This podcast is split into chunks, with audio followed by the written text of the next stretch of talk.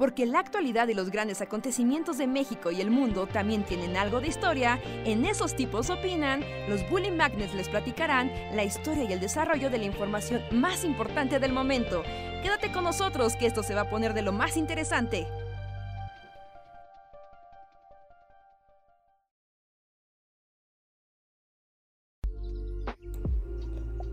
Hey, hola amigos, ¿qué tal? Buenas noches, bienvenidos al Bully Podcast número 255, su podcast de bajoneo, alegría y emociones duales. Pasen a este espacio donde se van a divertir y deprimir y deprimir.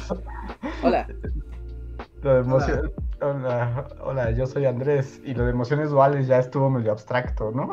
Hay que irlo, hay que irlo trabajando episodio por episodio hasta que se agote la idea.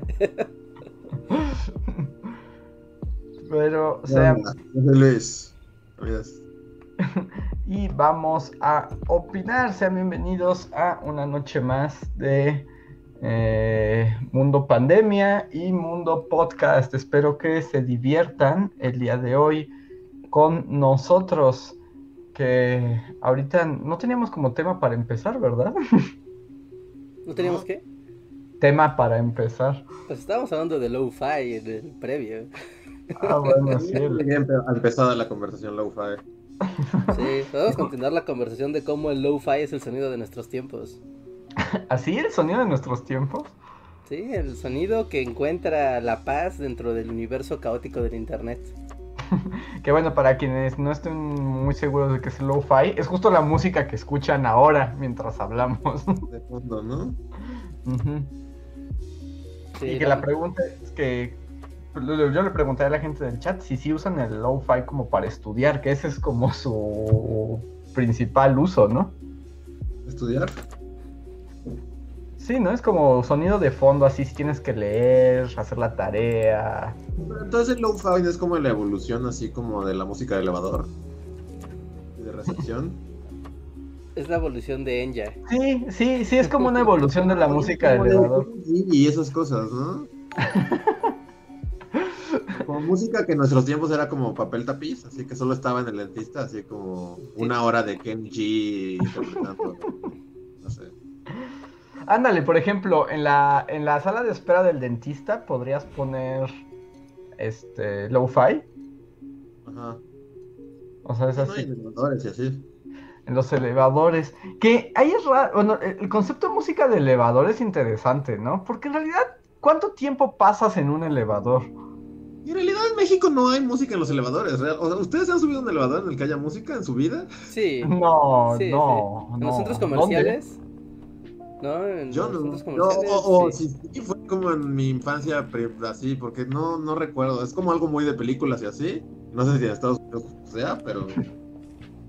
Realmente hay mucha música en los elevadores. No, Ni porque, Ni o sea, en el centro comercial antes como había musiquita, ¿no? O sea, como en el mall. ajá. Pero, pero hace mucho tiempo, pero no, no recuerdo haber subido a un elevador y decir, ah, en el elevador es donde está sonando esta música. Ajá, sí, sí. Dentro del el propio elevador tiene su. Sí, ven esos elevadores que tienen hasta pantallita y te están pasando comerciales. ¿Dónde? ¿no? En- creo que en Mundo E. Ahí hay elevadores de esos. Pero Mundo E es como el mundo de la locura, ¿no? Porque ves que en Mundo E tienen, eh, bueno, que era como muy innovador en su momento, principios, que era como de los 2000, ¿no? Ajá. Como esta onda de que tenían un cielo artificial, o sea, como... Sí, una bóveda eh, celeste diurna. Es que está bien raro. Ahora que lo piensas es un concepto muy extraño, porque era un mall, o sea, es una plaza, un centro comercial muy grande, y como su concepto era que la mitad de la plaza, o sea, las paredes asemejaban como una calle, o sea, sí, como una callecilla colonial, porque, o sea, estaban las tiendas, pero arriba tenía balconcitos, Sí, como y mundo, mundo E faroles. Street. ¿No? Y tenía hasta como plantitas y así como que se viera que estabas en un barrio muy elegante. Ajá, era como, sí, como pasar como un barrio, pero el techo, o sea, el techo estaba pintado de cielo, o sea, era un cielo, y tenía luces como que, sim- o sea, como simulaban como un cielo en el atardecer, Pero ahora que lo piensas es como, ¿y por qué mejor no abrieron la plaza y que hubiera cielo de verdad, no? O sea, ¿por qué pintar un cielo sobre un techo? Porque es el siglo XXI, Andrés, hacemos cosas locas. Pero sigue existiendo Mundo E. Sí, sí, Sí. sigue existiendo un mundo, eh. Yo solo fui a Mundo E así como en 1943, así. Ahí con tu, Y con había, tu bombín. ah, había un rainforest, que así como para claro que no, en- en mis- los rainforest eran restaurantes. ¿Cuál era el chiste de rainforest? Pues que te echaban agua, ¿no? Antes de entrar. de, de tucanes o, o llovía Era selvático. Es que también como que en esa época, finales de los 90, principios de los 2000, surgió esta idea del restaurante temático. Y entonces eran restaurantes que eran como un juego interactivo y parecían cosas. Y como que Mundo E era el centro, era como el epicentro del, de- del restaurante temático y estaba el Rainforest, que literalmente era como una jungla y tenía animales mecatrónicos y toda la comida ¿Había era... animales mecatrónicos? O sea, sí había como una jirafa así de... Para Sí. los amantes de este juego de Friday Night Fridays, ahí es, ahí era el lugar, ¿no? De los mecatrónicos podían como y Friday Freddy's es como Chuck E. Cheese, ¿no? Y, y, este. ¿Cómo se Ajá. llama el otro Chuck E. Cheese? Sí, ándale, Es, como este, los Chuck E. Cheese es como lugar ideal. Pizza. Ajá. Pero Rainforest tenía animatrónicos. Sí, o sea, no, no eran como en el Chuck E. Cheese, que es una banda de ratones que tocan. Ajá, no, no, no. Aquí había a la entrada del Rainforest. Primero lo que había eran unos changos mecatrónicos colgados de unas lianas y unos, ajá, y unas guacamayas Ajá, mecatrónicas. yo me acuerdo de las guacamayas, que había así como ¡ah! y nada, se- se- como que se balanceaban. Ajá. Tenían un gorila mecatrónico que estaba como al fondo y así como que levantaba la mano. Y como lo estrella, o sea, era que había una especie de fuente, pileta, alberca con un cocodrilo que abría la boca. No sé.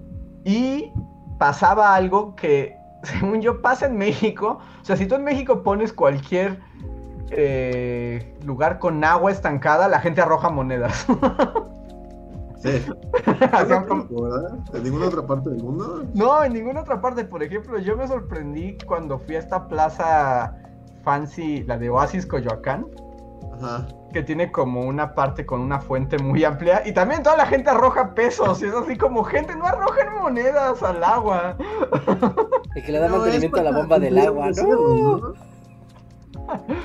O sea, sí, pero como que se lo avientas a la fuente mágica o al pozo, ¿no? No a cualquier ¿No a la fuente. fuente de Plaza Oasis? Exacto. O al Hay que poner un letrero, ¿no? Como de, esta fuente no concede deseos. En vez de no arroje dinero, Yo me acuerdo que en Plaza Coyoacán, que allá hablamos un podcast de Plaza Coyoacán, y, o sea, había una fuente Sí, también en el fuentes. estacionamiento y también a mí de niño pasaba y decía, ¿por qué hay tantas monedas? Sí, sí, sí, porque si hay agua estancada, la gente arroja dinero. Es así como automáticamente. Sí, las fuentes y el dinero es una... Es un fact. En el Franz Mayer, ¿no? Que hasta tiene como un pilarcito y en el centro tiene como una... Es como una conchita, ¿no? Y como que todo el mundo trata de atinarle al centro de la conchita. ¿No? En- Hay muchos museos que tienen, o sea, de los que son del centro histórico, como tienen arquitectura virreinal, que se acostumbraba. ¿no? Que hubiera una fuente. Sí, ahí es. Monedalandia. O sea, ahí sí tú eres el que le da mantenimiento a la fuente, ya rifaste. Pero es algo Pero- mundial, ¿no? La gente ve fuente y tira monedas, así como... Pero según yo, o sea, pero depende. O sea, por ejemplo, me, está aquí Cast, nos está echando pleito, que dice que en la fuente de Trevi en Roma también la gente arroja dinero. O sea, sí, pero es la fuente de Trevi, o sea, es parte de su cosa. Pero ¿por O qué sea, le para, arrojarías? a lo mejor para una señora la fuente de Oasis es como, no mames, para igual de, o más que la fuente de Trevi, así. A la señora le dices Plaza Oasis o Roma, la señora dice "A Plaza Oasis. Y la- por ejemplo, o la- Deja que aviente su moneda y ya. No, no, o sea, avienten las monedas que quieran, pero me parece como curioso.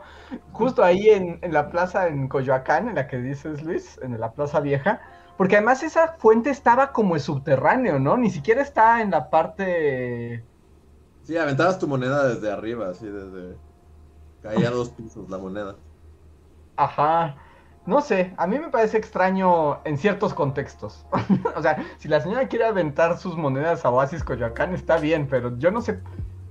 como para qué lo harías. No te va a dar la fuente de los deseos capitalistas, ¿no? ¿Estás cuestionando el poder de la fuente, Andrés? ¿Acaso estás cuestionando el poder mágico de la fuente? La de Oasis Coyoacán, sí. Yo no me metería con el poder de una fuente.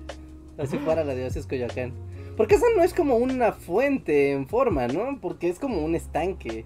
Por eso se llama Oasis. Se supone que. O sea, porque sí tenía el mecanismo que hace que el agua corra. Ya, ya es un requisito suficiente para hacer fuente, ¿no? Pero, sí, ok. No estaba estancada, el agua literal como que bajaba. Ajá, sí. Había movimiento en el agua. Sí, hay movimiento, hay movimiento del agua. Mm, Porque sí tiene, hasta como que sí brinca. A- al- y al fondo hay como una pared que escurre, ¿no? Según recuerdo. Sí. O me No lo recuerdo estoy inventando. No sé, no podría rememorar exactamente cómo es esa Sí, fuente. no. Creo que según yo tiene el fondo, tiene una pared llena de plantas. Y sí tiene como juegos de agua, ¿no? Que va arrojando así chorros, ya saben, sincronizados y así. Ujú. Y no Pues dudo que tenga luces también. Pues cuéntenos en el chat, gente, a qué otras fuentes arrojan monedas. Pero yo lo digo que recuerdo así como capítulo de Malcolm de la infancia de Luis, así en 1995. Ajá. Mi familia así fue como de, vamos a ir hasta Mundo E para... Para así como que la, era como el trip para ir al Rainforest. Ajá. Fuimos y aquí pues la verdad, o sea, nos, o sea, es como ir prácticamente así a Querétaro, ir a Mundo E. Ajá. Entonces fue todo así, todo el día de viajar y así. Y cuando llegaron, así mis papás vieron los precios y mi papá fue así de, no, está muy caro, no, mejor ya no. Entonces nos quedamos en la entrada de, de Rainforest, así como de, no, y ya nunca vi al gorila así que se movía así. Fuera y creo que acabamos comiendo así en McDonald's. Ah, pero pues, el lugar está muy rancio y ya no entramos. o sea, es cierto que era innecesariamente, era extremadamente caro, ¿no? Para lo que Sí, era.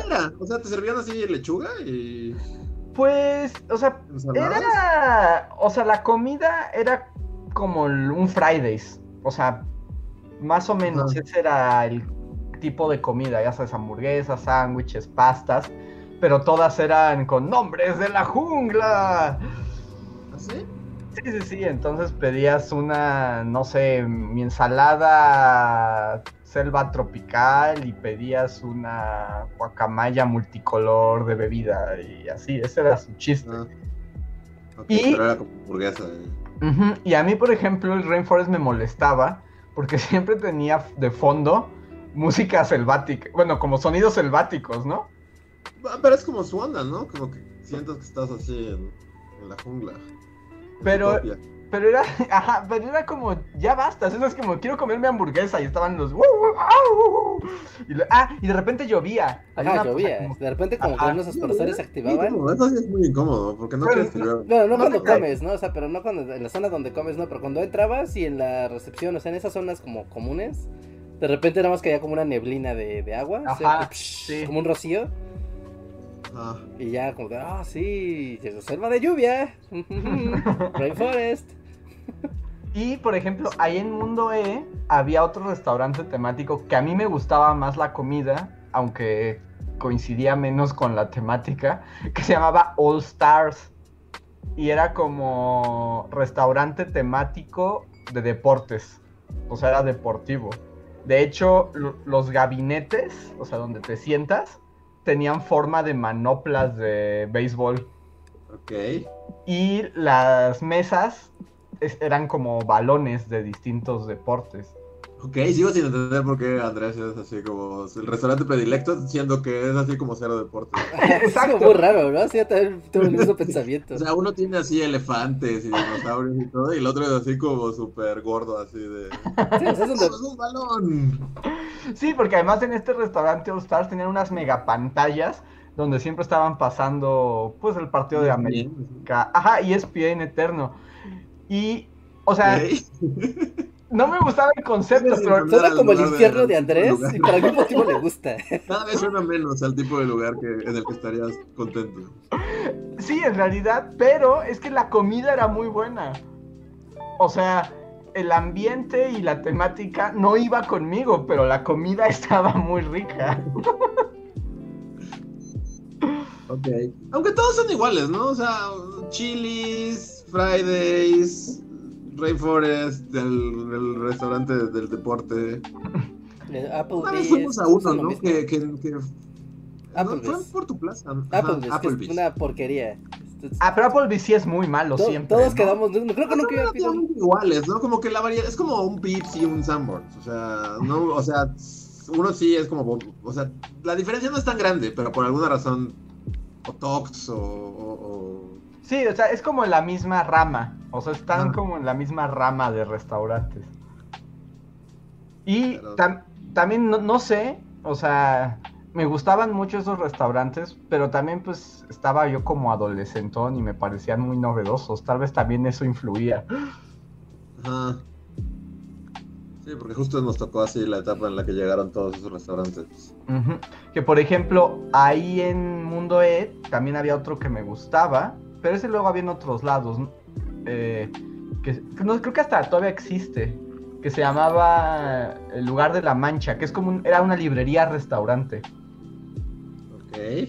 Entonces, literalmente era una librería, era como el péndulo, o sea, ven que el péndulo tiene restaurante. restaurante cafetería. Bueno, es cafetería, librería, ¿no? Ajá. Este lugar- cafebrería. Y las gafas pastas así se, se manifiestan. Pero el lugar de la mancha, pues fue como de los primeros. Y ahí sí eran mesas en medio de la librería. Y había comida y estaba buena, era buena comida. Y ahí sí, ya sabes, Vivaldi tocaba de fondo todo el tiempo mientras comías salmón. Ok. Y también estaba en Mundo E. Como que Mundo E era, te digo, el epicentro de... Sí, hubo, mundo tuvo su momento de ser importante. Bueno, de ser como. Pero sí, estamos hablando de los tiempos, cuando mataron a Paco Stanley, ¿no? Creo que fue Sí, más o menos. Sí, no, porque- no, creo que fue más adelante, ¿no? Como en el 2000, Adelante, yo 2002. ahí lo ubico. Y como mataron a Paco Stanley y ese mismo fin de semana fuimos al Rainforest. La verdad, esa es como la marca temporal. A ver, Mundo E, inauguración, les voy a decir en qué año se inauguró Mundo E. ah, güey, qué plazas. Se enamoró. Porque también estaba divertido y o sea, como que fue el boom de satélite que nunca volvió. sí. Ah, claro, sí, cuando satélite era como super cool.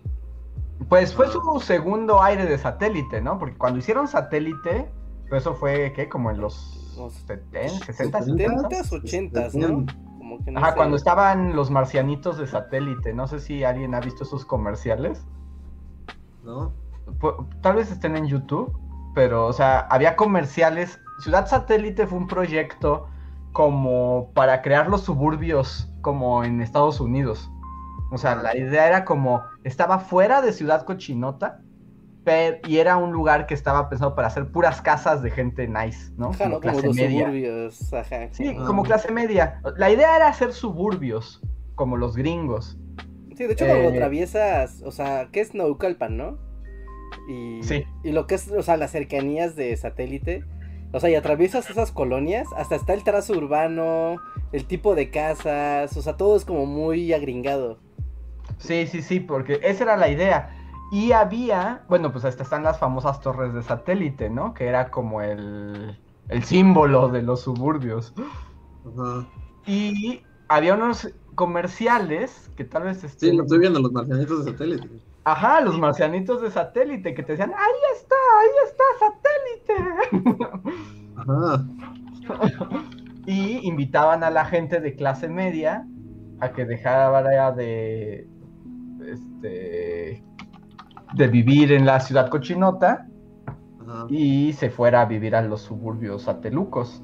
Ese es como el origen de Ciudad Satélite. Suena que Pero alguien lavó son mucho dinero 50, con ¿no? ese Sí. proyecto. O sea, por el, por el anuncio es como 1950 esto. Pero según yo es, ah, es después, ¿no? O si son 50. El, el- el anuncio tiene unos coches que, o sea, sí, ahí está Marty McFly, así está Biff.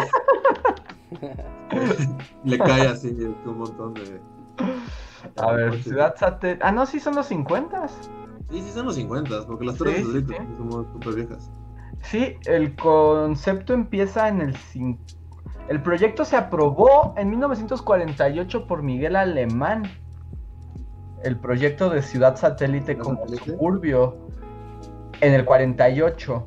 Y en el 54 es donde empieza toda, o sea, ya, ya a poblarse. Ujú. Las torres de satélite, al parecer, son del 57. Sí, porque tardaron más. Que son de Barragán, ¿no? Creo que sí, sí. Alguno de esos. Vaya, bueno, pero como que el boom fue en los 70s, ¿no? O sea, cuando ya se volvió de, miren, ya hay cosas aquí, ¿no? Es un montón de terrenos para comprar. No sé, no, Pero ya- también ahorita viendo el anuncio del, del marcianito, es así como, o sea, era desierto, era así como satélite, era inhóspito. Y ahora es, tú- o sea, es que ahora somos una mancha así de... Sí, o sea, Sí, a- ahora ya es la ciudad. O sea, ya, ya se lo tragó. sí, ¿no? Es Polanco, el toreo y satélite, o sea, y todo lo ves como una sola gran cosa. ¿eh? Es que mira, aquí dice, estoy viendo, justo, el proyecto se aprobó en el 48, pero no se habitó hasta el 52. Wow. Y donde realmente fue el boom fue en 1970, donde realmente se pobló Como el así. boom inmobiliario, ¿no? Del... Ajá, fue en los 70s. Entonces, ahí Ciudad Satélite, crearon a los satelucos.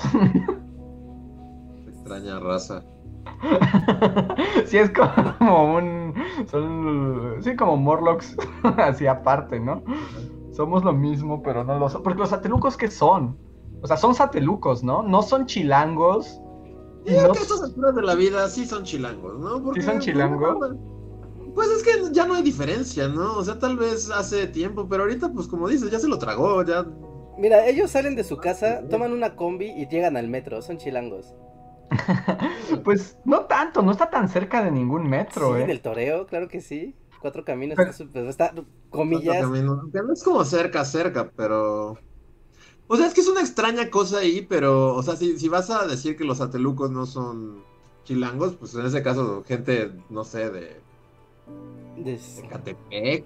de o Ciudad de- Mesa, de... Ciudad Mesa, exacto, ajá. O Porque de además- Xochimilco, así, pero ya hasta, hasta, hasta, hasta allá. Porque además, técnicamente, o sea, porque satélite no es eh, Ciudad de México, es Estado de México. Ah, Pero por ejemplo, de Catepec, también, ¿no?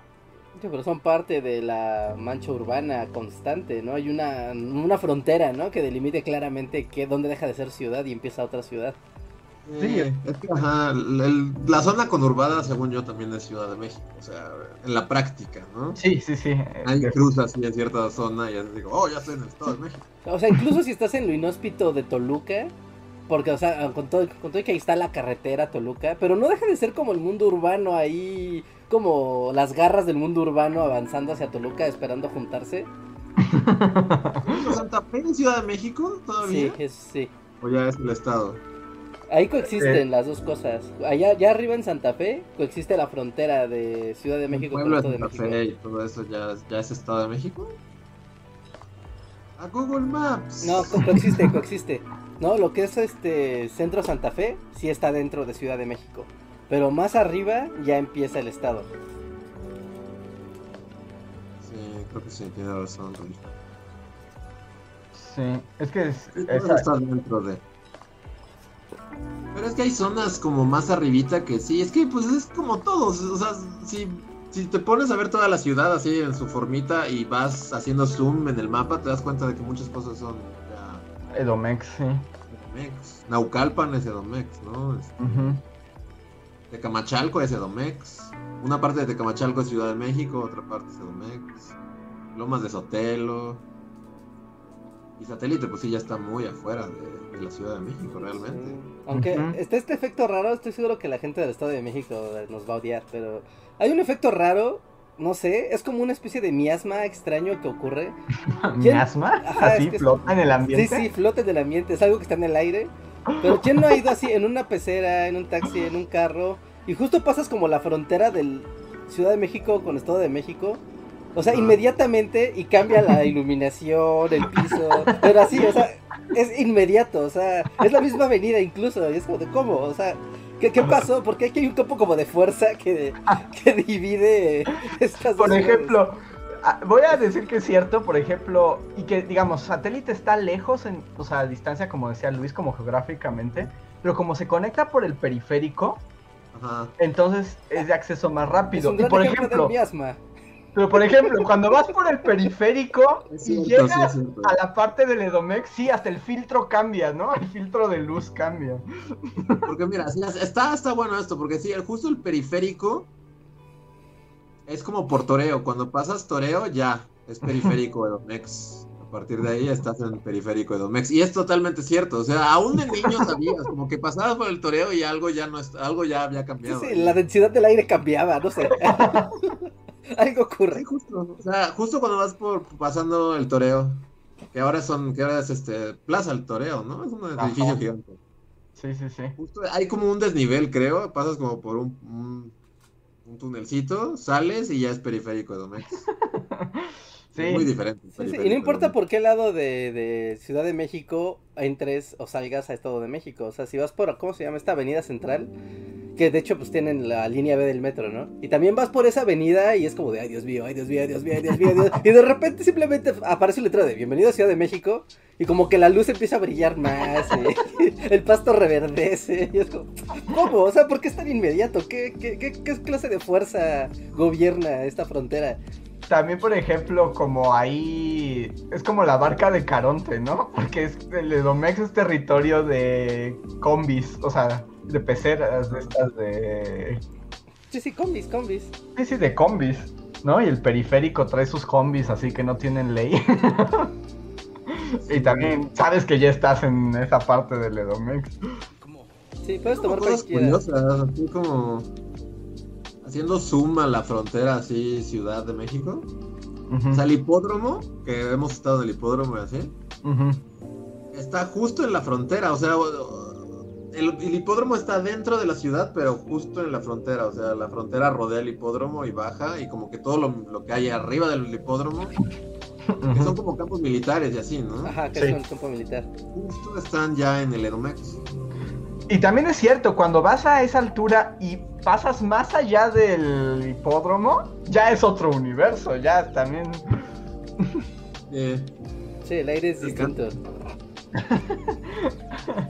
A ver, a ver si no estamos ofendiendo mucho. No sé, yo estoy viendo aquí el chat, así de, de- de rápido, y creo que me confirman, ¿eh? Creo que hasta incluso la gente que vive en el Estado de México confirma cómo se nota inmediatamente ese cambio de ambiente, así en cuestión de, de centímetros. Es como de, Dios, ya estoy en el Estado de México. Crucé.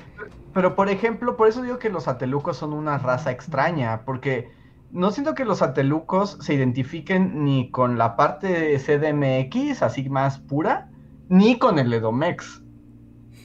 entonces, ¿qué son? Pues atelucos. No, pero sí son del Estado de México, Andrés, no, no, no los defiendas. No, no los, al contrario, no los estoy defendiendo, además no son... No, No, los son catalogues, personas- más bien, no los, catal no los catalogues con una nueva taxonomía.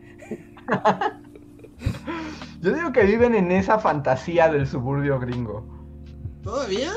Sí, por supuesto. No, por porque supuesto. solo, o sea, igual está, porque el Estado de México es misterioso, o sea, y tiene esos como pequeños oasis que no te explicas cómo, igual, ¿no? Es como, hay casas muy lindas y una plaza y dices, wow, y pero cruzas una avenida y se vuelve así alguien con un, con un filero, ¿no? Y después México también, ¿no? pasas y, Sí, puede estar, es es como están describiendo el centro también. Una calle el cerro del judío y todas esas cosas. O sea, eso es algo Sí. constante eh, everywhere, según yo. México, así. Es México. Sí, sí, sí. Es difícil de explicarlo. Es difícil de, de, de explicar el, el, el, el domexismo. ¿No? Porque, ¿sabes qué tiene? Creo que ya sé. Creo que ya sé qué tiene. Así como. Tú recorres las calles del Estado de México, que es enorme, es gigantesco. ¿No? Pero de repente ves como esas marcas como del prismo, como muy claro. Porque ves como de repente de, mira, esta avenida se ve que iba a estar bien padre. ¿No? Y, y ves como un trazo urbano, ves lámparas, ves como que, wow, o sea, como que iniciaron a trazar algo muy padre. Pero se nota que lleva años, que se acabó la campaña, se acabó el periodo de algo y ahora está abandonado. O sea, se sigue utilizando, ¿no? La gente sigue ocupándolo, pero ese espacio a nivel de mantenimiento, a nivel de, de espacio urbano estatal, ya dejó de tener sentido, ¿no? Ya los juegos están rotos, las plantas muertas, las luminarias así de... "Eh", ¿No? Y es O como sea, de, sí, "Wow". pero no entiendo en qué es diferente de la Ciudad de México. No, eso sí es diferente. Eso sí es diferente a la Ciudad de México. Yo solo sé que sí se siente una vibra muy distinta en satélite, porque pues, yo pasé como la mitad de mi vida ahí en satélite, y si era como ir a un mundo extraño. Sí, es un mundo extraño, es un mundo extraño, definitivamente. Sí, es un mundo muy extraño. Pero bueno, aquí díganos si hay satelucos en la sala o qué opinan del Edomex y si sí existe esta miasma que divide. Por el momento les doy las gracias a todos los que están aquí y nos apoyan todo el tiempo. Recuerden que una manera de apoyar el Bully Podcast y además cambiar el ritmo y la dirección de la conversación es a través del super chat. Un pequeño donativo, ustedes escriben algo y nosotros seguro lo comentamos.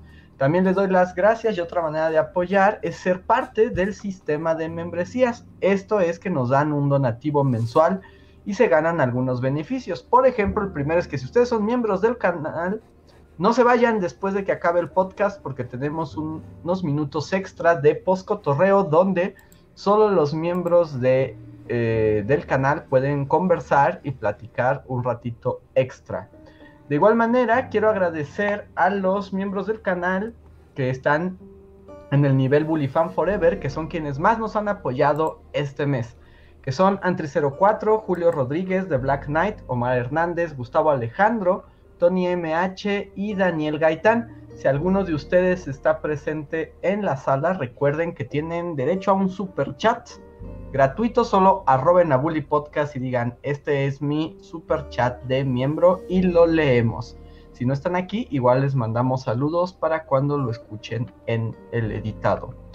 Y si les parecen, podemos, el primer super chat del... Bueno, primero agradecemos a Ricardo Saúl que ascendió a Bully Fans Tierras Tierras. Muchas gracias, Ricardo. Wow. Ascendió, Por- eso me gusta la palabra, ascendió. es como la así de la Virgen. Sí, sí, ascendió al cielo. Si se fijan, ¿no? ¿Cómo? Los youtubers somos como. Los youtubers somos como la cientología, porque en la cientología también asciendes de nivel, ¿no? Conforme Sí. más pagas, como que ya. si quieres estar con Tom Cruise, pues tienes que ir ascendiendo de nivel. Ándale, es como el equivalente. Y el, el primer super chat del día de hoy es de Luis Collin. Muchas gracias, Luis, que dice: Feliz, feliz aniversario luctuoso de Margaret Thatcher. Wow, ya, tan pronto, llegó otra vez. Que por ejemplo, como que Es esta. época del año.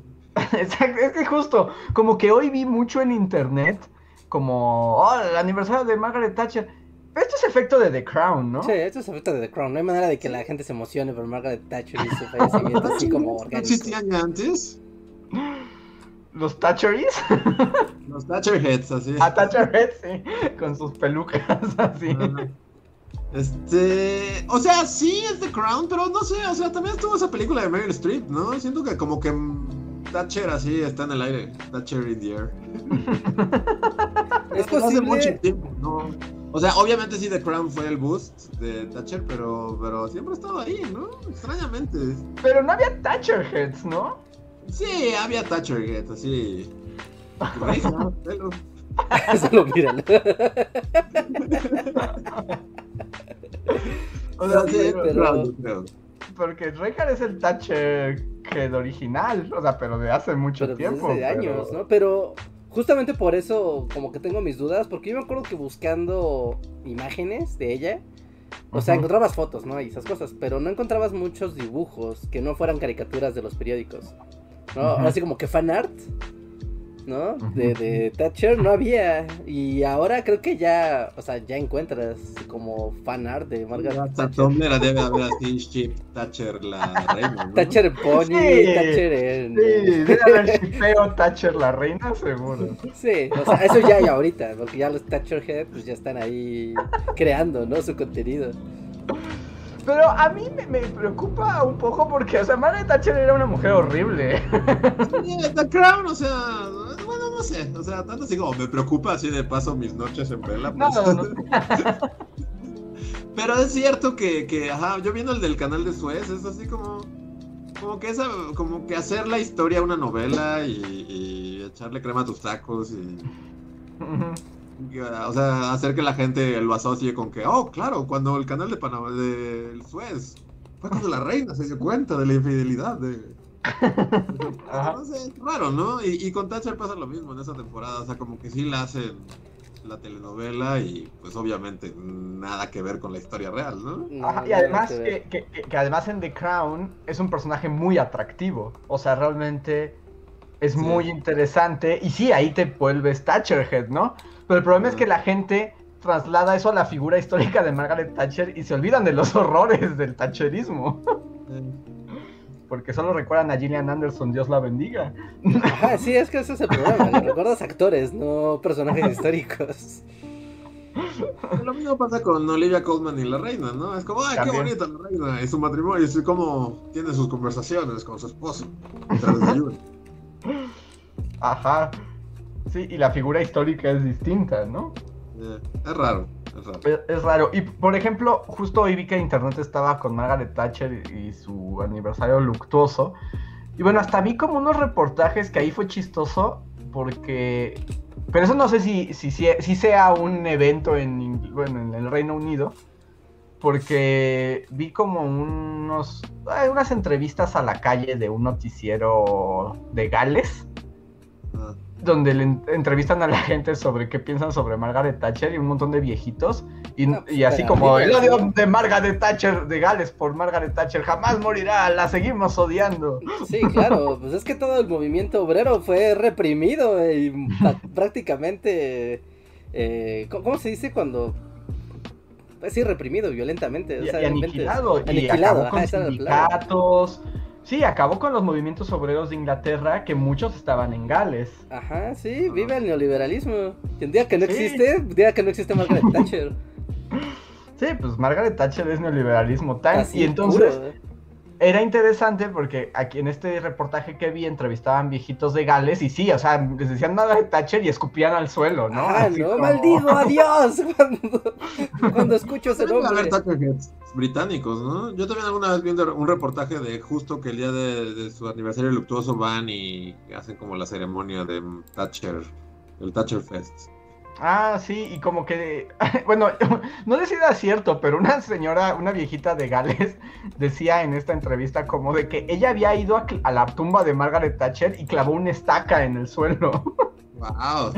así como, como si fuera un vampiro para que Para nunca que nunca volviera. regresara, para que el día de la resurrección ella no fuera llamada. Sí, sí, sí, es- vamos, vamos, ¿no? obviamente también hay personajes que, bueno, hay, tiene sus fans, ¿no? Pues política británica, pero en general no es un personaje recordado con buena, por buena cara por allá, generó mucha desigualdad, pues básicamente fue de, pues miren, aquí cada quien se va a rascar con sus uñas, se va a acabar aquí el sistema de seguridad social para todos, qué bonito, ¿no? Sí, en todo caso quienes la admiren, o sea, y así en Inglaterra, pues son como del ala más conservadora, ¿no? sí, Pues la- como los panistas de allá. Ándale, Ajá, como sí. los panistas british. Sí, si eres panista british, pues sí, Margaret Thatcher sí estudiosa, pero si Ajá, no... es como, qué padre, ya no tuve que darle sindicato a mis obreros, me encanta esta señora, la mejor. Sí, pues es que tenía este asunto, ¿cómo se llama? Bueno, que fue con lo que la reventó, esta idea de este impuesto neoliberal de que todos pagaban lo mismo, pero eso se, o sea, era, había una tarifa única de impuestos, pero eso se transformó en que esa tarifa para los pobres era prácticamente todo su sueldo, Era impagable y conforme Y para los ricos, no significaba nada. Todos iguales, todos iguales. y reventó pues a las clases trabajadoras. y pues sí, los ricos la amaban porque pues no había que pagar nada. Sí, sí, sí, sí, sí. Sí, bueno, que también ahí también, ¿no? Es producto de su tiempo y de otras cosas que estaban pasando en Europa, ¿no? También es, es importante recalcar esa, esa parte. Y de la crisis económica mundial que estaba pasando en ese momento, además. Pero, pero sí, es muy raro. A mí, yo vi en la mañana como Margaret Thatcher en, en Trending Topics. Y, sin ver, dije, esto no es por algo bueno. Y me metí, es como, es por el cumpleaños. Así de, ajá. Es por The Crown. Y aparte porque la... Justo fueron los premios, ¿no? De... ¿Qué son los premios de la televisión? ¿Los Emmys? No. Emmys son No de- sé. Sí, ¿no? Los No, Emmys. creo que no hubo premios, ¿no? Sí, son virtuales. Le dieron el premio justamente para la premios, actriz que... Sí, sí, justamente el personaje de Margaret Thatcher fue el más premiado de la serie, de The Crown. Y fue como de, ah, ya, ok. Y eso pasó la semana pasada. Según yo fue mucho antes, ¿no? Los Golden Globes y eso. No sé. Yo ya no sé nada. Premios de algo de la tele. Fue hace, eso sí fue hace como 15 días. Pero, pues es que además, Gillian Anderson, Teo, Dios la bendiga, pues sí. Y, y si piensas en Margaret Thatcher Gillian Anderson así, haciéndoles la comida al gabinete mientras les grita. o sea, claro que quieres a Margaret Thatcher, pero. Pero era malvada, no lo olviden. Ese es nuestro consejo del día. Sí. Era malvada. Pero bueno, a ver, tenemos un super chat de Irving Uriel. Muchas gracias, Irving. que dice? Saludos, bullies. Vengo a presumir que apenas descubrí las bondades de Google Podcast.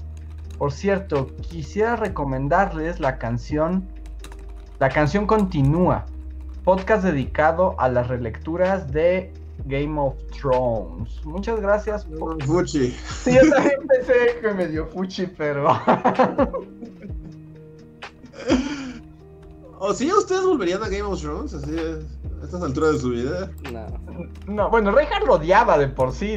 Durante, Sí, mientras sí. estuvo en Sí. emisión. Si hay una definición de Luisa por convivir, es Game of Thrones. Sí. Sí, no, yo tampoco, no volvería jamás. Yo Pero tampoco. Yo vi una, vi una noticia que algo así como que el gordo ya George R. Martin iba como a hacer una obra de teatro con la precuela de la historia de sus personajes. Así como gordo, termina de escribir tu. No, yo, yo la verdad a estas alturas de la vida es como, ¿sabes qué? Ya no lo hagas, ya. O sea, ya, ya lo vimos, vimos una, ya todos saben, ya nadie le importa. Es como, tú dedícate a, creo que le gusta, ahora tiene un cine, ¿no? En su pueblo y hace palomitas. no sabía. Está haciendo el guion de, de Elder Ring. No, que es un videojuego haciendo con From Software. Sí, yo, yo la verdad, o sea, si, si lo pudiera ver, sí le diría al contrario. Así diría, ¿sabes qué? Ya no lo hagas, ya es más, lo que llevabas, tíralo. A mí, a mí me, me- me genera ansiedad. O sea, en el sentido de que.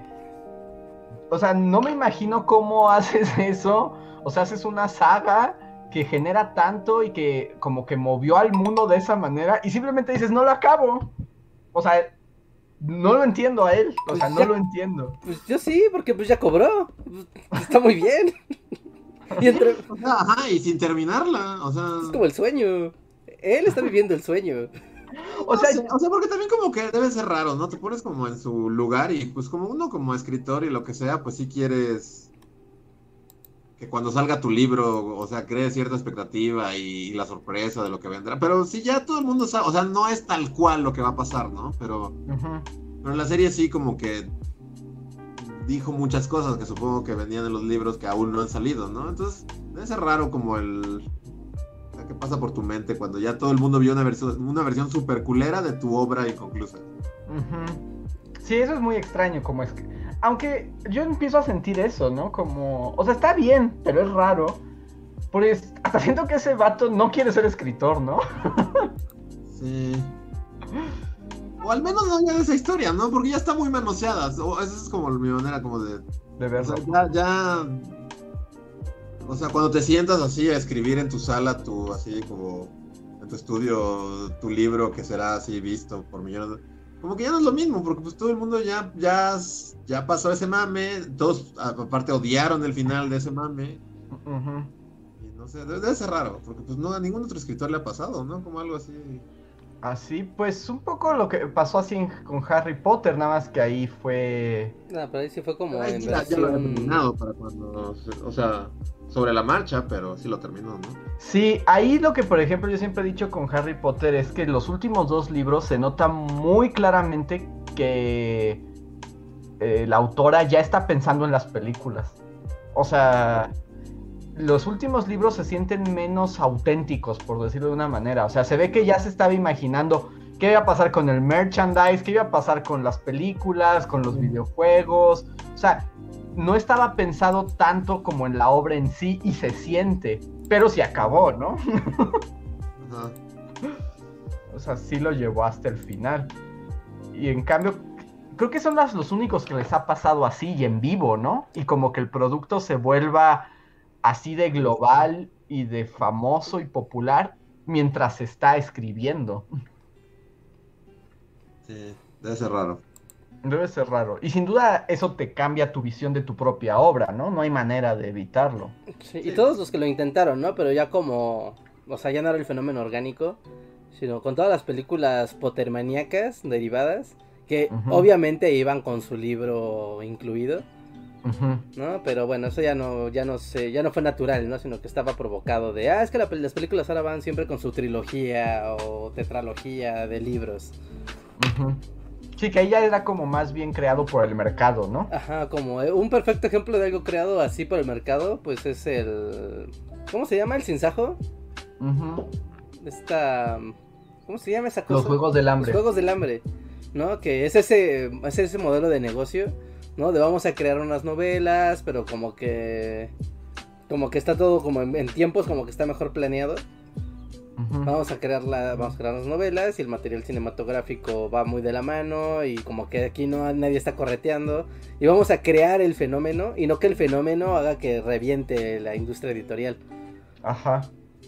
Sí, y que ahorita ya medio se borró eso, ¿no? O sea, más allá del mundo COVID, pero ya estaba muy de bajada, ¿no? Sí, ya, ya estaba un poco fuera como esto de de la... las series de libros que luego se hacen películas, etc.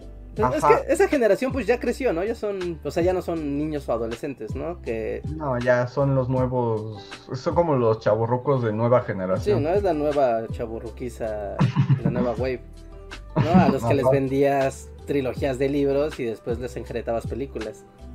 Ujú. Y todos esos universos, sí, sí, sí. Y como que el que vino a revivir eso sí fue un poco Game of Thrones, porque era un poco como más adulto, ¿no? No, era para los mismos, nada más que ya están más grandecitos. Por eso, pero ya estaba dirigido como a otro. No, pero aparte Game of Thrones pues ya es viejo, ¿no? O sea, los Sí. libros tuvieron su boom hace muchos años. Sí, los libros sí, y como la comunidad de gordos roleros ya eran famosos Ajá. Antes de, de que se hicieran. Según yo, se volvieron como, o, o tal vez lo recuerden mal, pero se volvieron mainstreams como al mismo tiempo que. Más o menos que Harry Potter y Katniss y todo eso, como en 2000 inicios, ¿no? O sea, ya que ya no era de gordo rolero, sino más bien como de tu mamá, ¿sí? Eso, eso sí, ¿eh? es que ¿Cómo, no, cómo pasó de, uno a- de una dimensión a otra? no Es lo que quieres, ¿no? Como escritor, o sea, lo que quieres es empezar con el gordo, pero acabar así en la alberca del, en la alberca del hotel con, con, con tu Sí. papá leyéndolo, ¿no? Sí, sí, eso es lo que buscas. O sea, es como el sueño editorial. Sí. Sí, porque eso ya es que se vendieron millones de libros que jamás van a ser leídos. Así que está Ujú. súper bien. Y el que, como que ahorita siento que quisieron hacerlo, pero como que el brujero sí está, él es para gordos, ¿no? O sea, está condenado al mundo gordo metalero. ¿Quién sabe? Porque como pusieron a Henry Cavill, ahí fue como el gancho a las tías. O sea, como que el, brazo, el meme ese de, de los brazos mamados, dándose... dándose la mano, sí. Porque yo sí siento que, que un poquito el, el efecto Henry Cavill y tu tía, como que ahí sí hizo que lo- o sea, sí está haciendo más mainstream brujero, un poco, ¿no? E- Esa es mi pregunta, porque según yo eso es lo que intentaron. O sea, cla- clar- claramente Henry Cavill fue eso, es como tías del Ajá. mundo, vengan a ver los brazos de Henry Ajá, Cavill. sí. O sea, claro que fue. Pero Ajá. siento, o sea, no sé, yo no conozco a ninguna tía que sea fan del brujero. Pero Yo tengo un par de contactos así, mujeres, este, que, que, que comparten así como de, ya se va a estrenar la... Pues yo lo que soy de brujero lo sé por, por, por contactos mujeres que comparten así como los brazos de Henry Cavill. y que la de- pandemia sí los vino a fastidiar porque tuvieron que suspender la producción de la de la segunda temporada, ¿no? Porque ya Ya estaba Ya va a salir, ¿no? ya va a salir. ya finalmente va a salir, sí, porque cuando empezó estaban filmando, empezó la pandemia de COVID y se hizo un relajo porque pues se hizo un relajo porque tuvieron que empezar a suspender, suspender, suspender, suspender y aplazar y aplazar y ya no se sabía qué iba a pasar con la con la producción. ¿No? Después hubo todo un meme en el, en el mundo de la PC Master Race. Donde este vato estaba así de, bueno amigos, no estoy en el estudio y no tengo nada que hacer, así que compré los componentes para armar una computadora mamadísima Ah, porque como yo. Cavill es como lo más geek del mundo, ¿no? Es como el gordo más friki placero, así. Ajá, pero, Sí. pero mm, acá, güey, sabrosísimo. Entonces era como muy raro, porque te das como, ahora abramos esta tarjeta, madre. Oh, qué líder. Sí, pues, de hecho, o sea- se puede hacer el meme de los brazos mamadotes y así como de un lado son gordos roleros que estudian ingeniería Ajá. Y el otro son las tías que ven telenovelas. Ajá, y lo que surge, es así. las- los une es Henry Cavill. Que además, por ejemplo, bueno, además tiene esta onda súper ñoñísima. Pues se supone que Henry Cavill era fan del brujero desde antes, ¿no? De los libros de este polaco raro. Ah, sí, sí, no, es como súper friki así. Sí, es súper Es friki. un gordo, es un gordo rolero. Sí, nada más que es el gordo rolero guapo, ¿no? Es uno cada. Sí, es como ese unicornio, así, ese avatar que surge, uno cada mil años. Así como. La verdad, no quiero convertir esto en Henry Cavill cast ni nada, pero creo que él sí era gordo, ¿no? O sea, yo alguna vez leí así como la nota de el pasado gordo de Sí, le pasó como a Star-Lord, que era gordo y después ya no. Sí, creo que tuvo, o sea, o no sé, pero tal vez fue como publicidad que hicieron para Superman, pero sí me acuerdo que hubo una nota cuando apenas fue Superman 1, cuando el mundo no sabía nada más. Era como es el nuevo Superman. Y había, o sea, alguna vez leí una nota de, en realidad era gordo y nadie me quería. Y ahora soy Superman. Tú puedes lograr tus. Órale. No, que Porque es fake, ¿eh? Porque aquí puse como Henry Cavill Young, ¿no? Y no, es- estaba, no, bien estaba, guapo, estaba flaquillo, así. de- Desde la adolescencia, ¿sí? Estaba flaquillo, estaba así súper skinny.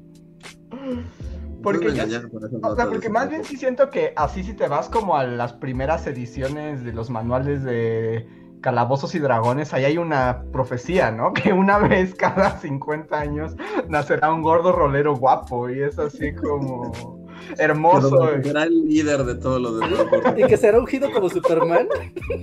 y que será ungido como Superman, exacto. Tiene todo para hacer la profecía. O sea, y ya después de ser Superman, que no salió tan bien ni nada, se volvió brujero. Entonces, realmente sí.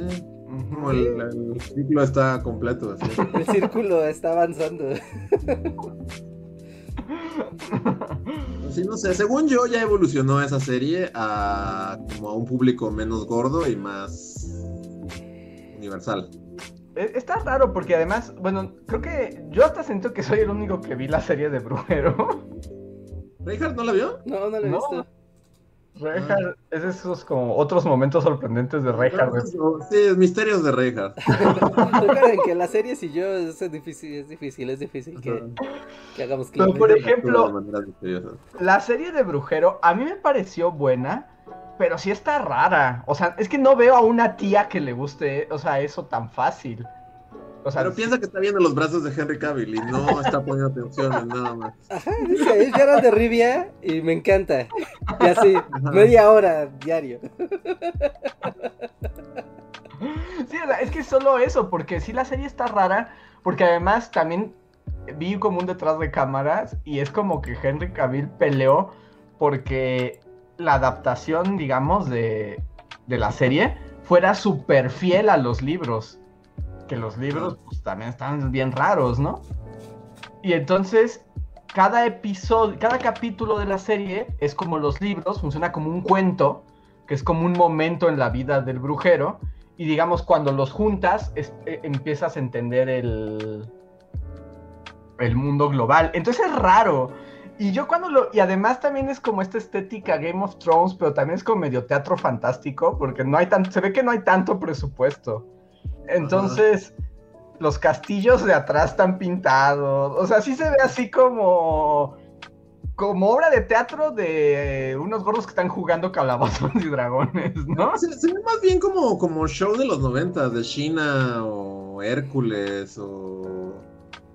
Ándale, más. esa vibra también, ¿no? Sí, Como también tiene esa vibra. de fantasía.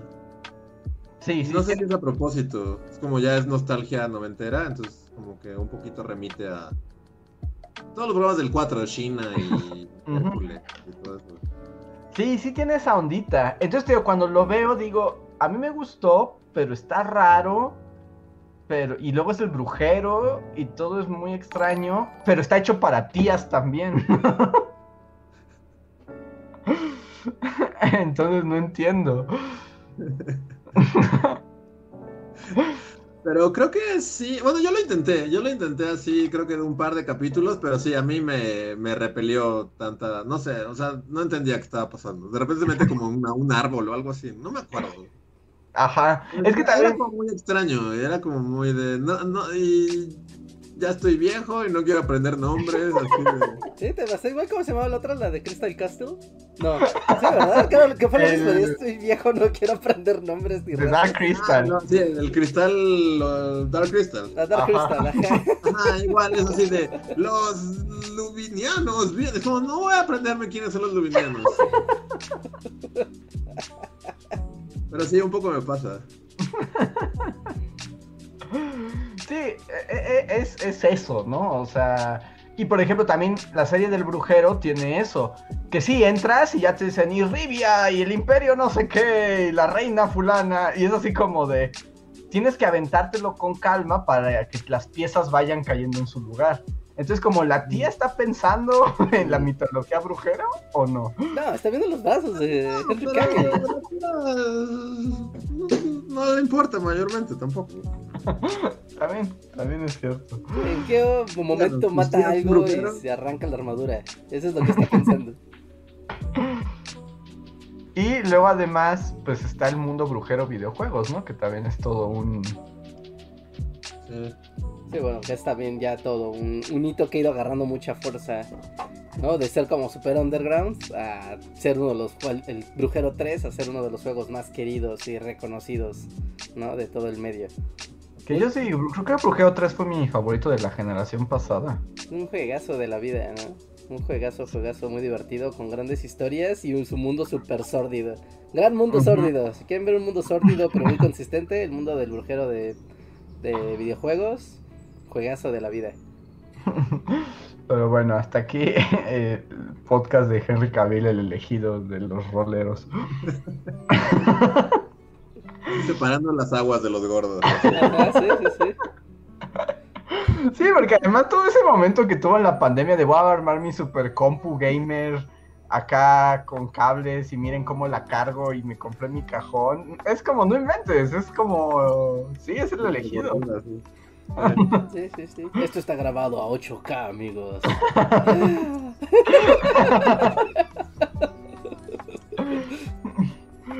A ver. Siguiente super chat es de mm, eh, Axel Terrazas Tobar. Muchas gracias, Axel, que nos dice. ¿Qué, te, o sea, ¿Qué temática escogerían ustedes para su restaurante? Postdata, amaría un videojuego sobre los gemeres rojos. No sé qué son los gemeres ¿No son los que rojos. salieron en el video de Luis? Es un- Ah, claro, claro. ¿Quién es? ¿No son los que tienen una su canción? No, esos son los. Ah, ajá. No. No, No, los gemelos rojos son unos miembros del Partido Comunista de Campuchea, que tras la guerra de Vietnam los Estados Unidos, sí son como comunistas armados. Ok. es como no los conocía. Metal Gear así comunista. Ajá, ándale, es como un... Ándale, es Metal Gear. ¿Ves algún día? Algún día, muchas gracias. Y, y la otra pregunta es de qué, si tuvieran un restaurante temático de finales de los 90, ¿de qué lo harían? Hmm. Mm, yo creo que sería. Ver, quiero que tenga éxito y quiero que esté padre. Es que yo de estoy pensando como en onda bully, como de algún periodo histórico, así como Revolución Francesa. ¿sabes? Ah, estaría padre. Y las- los meseros traerían pelucas y así. Y el Ah, pastel traería una una guillotina. con Sí. el patrónico que decapitan así gente cada determinado tiempo.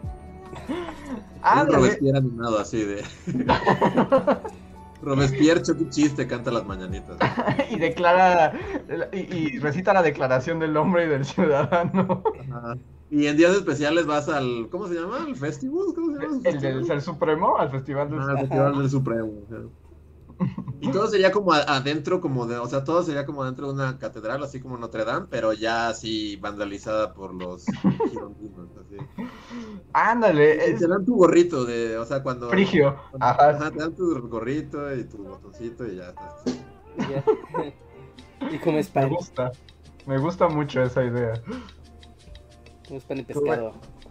Rejar, ¿tienes alguna? Mm, yo estaba pensando algo como de historia de México, pero en onda comida mexicana, pero al final siempre terminaba con que iba a terminar muy guarro.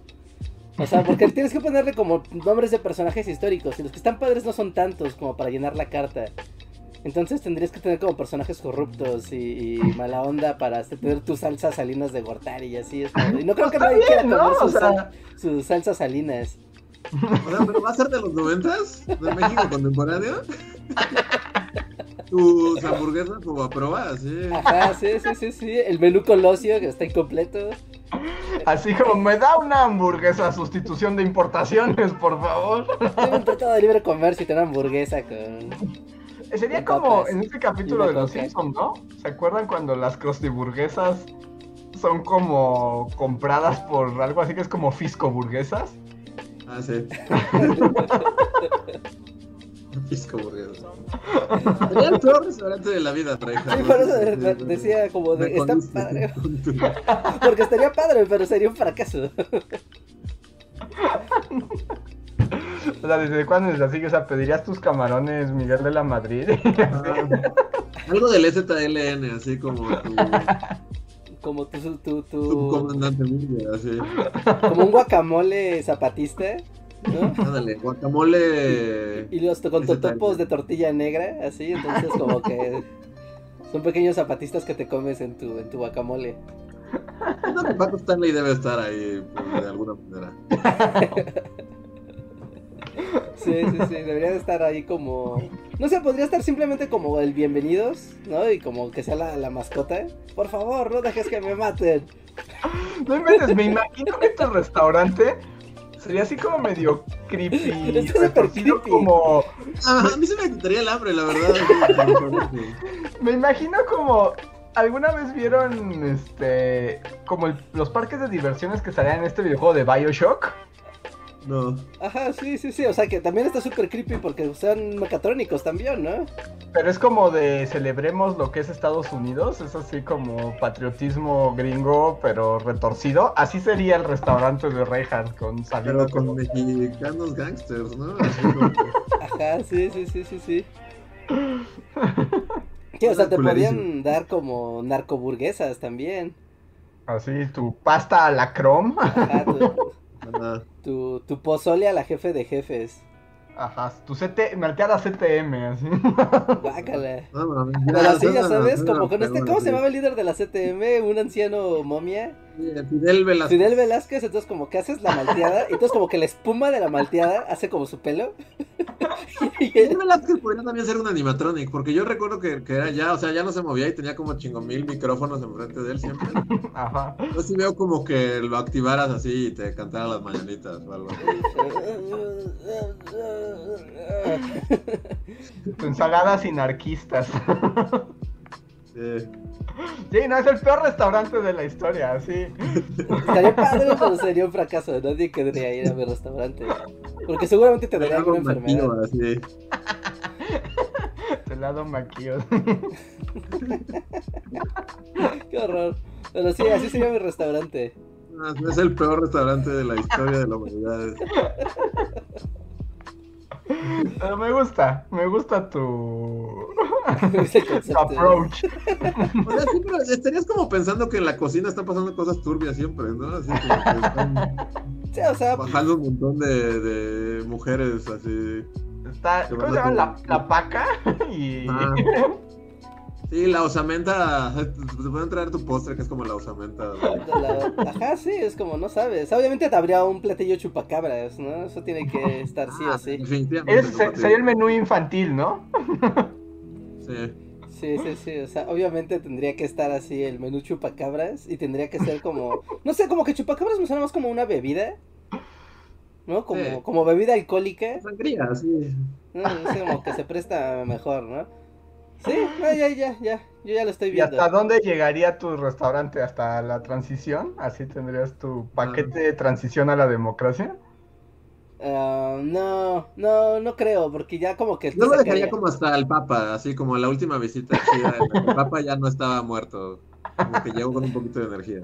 Como que todavía había había emociones. Sí, porque ya empezar con abrirías otro restaurante ya para eso. Y, y de fondo, eh, así en vez de low-fi o musiquilla, te van a poner el, el tema de solidaridad, ¿no? Sí, justo ya nos estaba pensando. Sí, o sea, las mesas, todo sería verde, blanco y rojo, pero y las mesas serían como con el, así como formita de solidaridad, como de México papelito. Mames, qué horrible, neta es el peor restaurante de. Y los meseros tendrían acá su, así como, como su calva artificial, ¿no? Salinista. Lo peor. Y tendrían que tomar la, la, la, la orden muy lentamente. Inventes, sí suena espantoso. Y el especial sí sería el TLC, ¿no? El pastel TLC sería el especial de la casa. Sí, sí, sí. Y en la tele, para entretener a los comensales, pues puras películas así noventeras. Sería lo mejor del restaurante. Yo pensé como en siempre en domingo, como podían tener un loop de siempre en domingo así. Eh, Episodios repetidos. Híjole, no, no, porque sería muy malvibroso, ¿no? Y pondría como el canal 4. Programación Todo del canal demás, todo lo 4, que- así. Todo lo demás, no. Las mesas con la forma del logo de solidaridad. eso, eso. Porque. Sí, porque podríamos poner para eso mejor No hasta que puse siempre en domingo en la tele. Y que, y, y que siempre en domingo a- a- este, alterne con este, estas, cal- este especial de partidos políticos, ¿no? Los videos estos de partidos políticos. Una pantalla Ah, azul sí, así. sí. Yo también pensé en el Acapulco Fest o algo así, ¿no? Como en el Festival Acapulco. Ándale, Ajá, como sí, el- sí, sí, ajá, sí, sí. sí, con sus láseres verdes. Ajá. Es el peor restaurante de la historia. Podrían. Vamos a darle empleo a los peluches que utilizaba TV Azteca, que ya están desempleados. Ándale. Y ya salen ahí. Bienvenidos, antes éramos periodistas de la tele, pero ahora somos peluches en un restaurante. Bienvenidos. Ah, no, es el mal viaje más grande de un restaurante, ¿eh? Soy Pepe Luche, tomaré su orden. Además, ¿te imaginas llevar niños a ese restaurante? Tendrías que explicar muchas cosas. No, no, no entenderían nada, ¿no? Nadie entendería nada. Nadie entendería nada. Ay, me gusta, me gusta el restaurante. Pues muchas gracias por el super chat. Y el siguiente es un super chat como miembro Bullifan Forever de Antri04. Muchas gracias, Antri. Que nos pregunta muy seriamente que quién gala- ganaría entre Galactus y Cthulhu y por qué. Galactus, ¿no? Porque no de cosas solo se comería el planeta ya. Sí, y siento que, o sea, como que Galactus podría absorber la energía oscura de Cthulhu, ¿no? Pero Cthulhu puede viajar entre dimensiones, entonces pues simplemente puede evadir a, a Galactus. ¿Sí? O sea, Galactus no viaja entre dimensiones, viaja en el universo de una misma dimensión. Pero devora energía cósmica. Y Cthulhu supongo Ah. que está hecho de energía cósmica también, ¿no? Pues no sé si el, el viaje interdimensional implica la misma energía, la verdad, pero... Pero creo que podría evadirlo. Y viajar a una dimensión donde él es más grande que, que, que Galactus y devorarlo. Pero ¿qué tan listo es Cthulhu? ¿Se ha discutido eso? Mm, No, ¿sí? Porque más bien es como una fuerza ancestral de la oscuridad, ¿no? O sea, Sí. co- como absolutamente una Pero cosa, es como ¿no? una deidad, entonces supongo que sí es inteligente más allá de lo humano. O sea, pero en un sentido místico y arcano, ¿no? En un sentido intelectual y, y físico. Pero no sé, siento que Galactus seguiría... Creo que sería Team Galactus. Sí, yo también soy Team Galactus. Sí, yo, yo me quedo con las interrogantes de Cthulhu como, como sus, sus fuerzas. Ok. Eh, Noé Cruz, hola Noé, nos, y gracias, nos dice. eh, retomando el tema del cosplay, dice, no, no es cierto, solo quería hacer enojar a Luis. No, también hablamos así de cosplay. dice, mi pregunta es si es que no ha pasado, ¿alguno de ustedes ha, ha estado a punto de casarse? ¡Wow! ¡Wow! Así de de, en el altar y que llegue alguien de ¡No se, no se puede consumar este matrimonio! Yo pensé más bien en esa película de Julia Roberts, de novia fugitiva, en la que vive. Pero yo huyendo en un caballo, así. No, no me casaré, seré una mujer libre. Sí, o como más graduado, así de. ¡te tengan todo! y subiendo a un autobús. Y sal- O sea, como en el graduado, así. Ajá, sí, sí, te robas a la novia y simplemente te subes a un, a un- a un autobús. Wow, volvimos al graduado. Este, no, excepto esa vez en la que me subí un caballo, como Julia Roberts. Pero no, eh, la respuesta es no, pero nos das una gran imagen así. ¡No me atraparán con vida! Ay. Y el siguiente super chat, que también los invito a participar en el super chat ya que nos acercamos al final del podcast. De hecho, este es el último que tenemos ahorita en la lista. Si quieren apoyarnos y sumarle a la conversación, los invitamos a participar. El super chat es de Toño Inclán. Muchas gracias, Toño, que nos dice: Me volví adicto al Dungeons and Dragons, el Calabozos y Dragones, online. ¿A poco hay ¿Online? online? online? Wow. Órale, O sea, pero oficial, así oficial, oficial, porque siempre ha habido como, campañas, ¿no? como campañas y foros y dinámicas, ¿no? De la comunidad, ¿no? O videojuegos, ¿no? De calabozos y dragones, ¿no? Como Neverwinter Nights y, y cosas así, ¿no? Pero no sé, ¿hay así, literal? Calabozos y dragones, arrojas dados y todo eso online, no sabía. Pues parece, aunque por ejemplo yo ahorita no he querido entrar todavía a ese mundo porque yo, o sea, sí- siempre he sentido que mi línea de lo, de lo geek siempre ha estado como en el role, en el role playing, ¿no? Pero como que ahora con la pandemia y todo han surgido un montón de podcasts de gente que juega sus campañas de calabozos y dragones pero pues las graba, ¿no? Y les ponen música y ambiente musical como para que pues escuche sus aventuras. Ajá, eh, mágicas. Entonces como que también hay un incremento en eso. Y la pregunta que nos hace Toño al final es que nosotros qué clases seríamos en el mundo calabozos y dragones.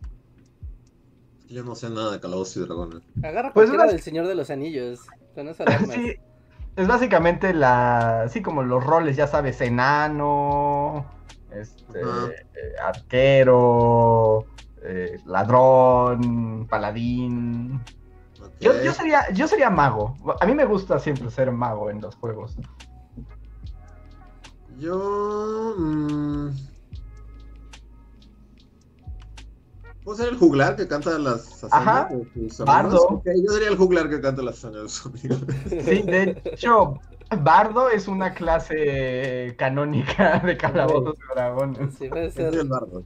Luis el Bardo. A mí me gustaría ser. A mí me gustaría ser druida. Druida elemental. Qué específico. ¿Se acuerdan de ese capítulo del laboratorio de Dexter? Donde están jugando calabozos Ah, dragones? Sí, sí, sí. Y él quiere estar acá super padre y le toca justamente ser el bardo. Es el bardo y además es como un enano raro, ¿no? Ajá, sí, es como un hobbit ahí. Ajá, es Bardo. como un hobbit. Porque además, ese, ese capítulo era muy divertido, porque primero Dexter era el Dungeon Master, ¿no? Ajá, y todo era acá súper complejo y estaba así súper, súper elaborado. Ajá, y luego llegaba Didi y era la Dungeon Master. Y todo se volvía súper loco ¿no? y ridículo. Ajá, y ahí era donde era el bardo raro. Que solo podía acabar, ¿no? Su único poder era acabar. Acabar. y cantar su canción. Sí, Pues- había un juego de rol, ahorita que lo estaban mencionando. Había un juego de rol de Star Wars que estaba buenísimo. Ya es muy viejo. No, es muy, muy, muy, muy viejo. Y era muy complejo porque igual, ¿no? O sea, no era nada más. O sea, ahí sí te daban ganas del universo Star Wars porque veías un montón de razas, un montón de planetas, mercenarios por aquí, soldados, gobernantes, Jedi si querías. No, y era como de wow, ¿no? Como que era inacabable e infinito el universo de Star Wars en el universo del juego de rol, de los juegos de rol. Y estaba padre, era como súper mágico sentir que podías tocar Star Wars.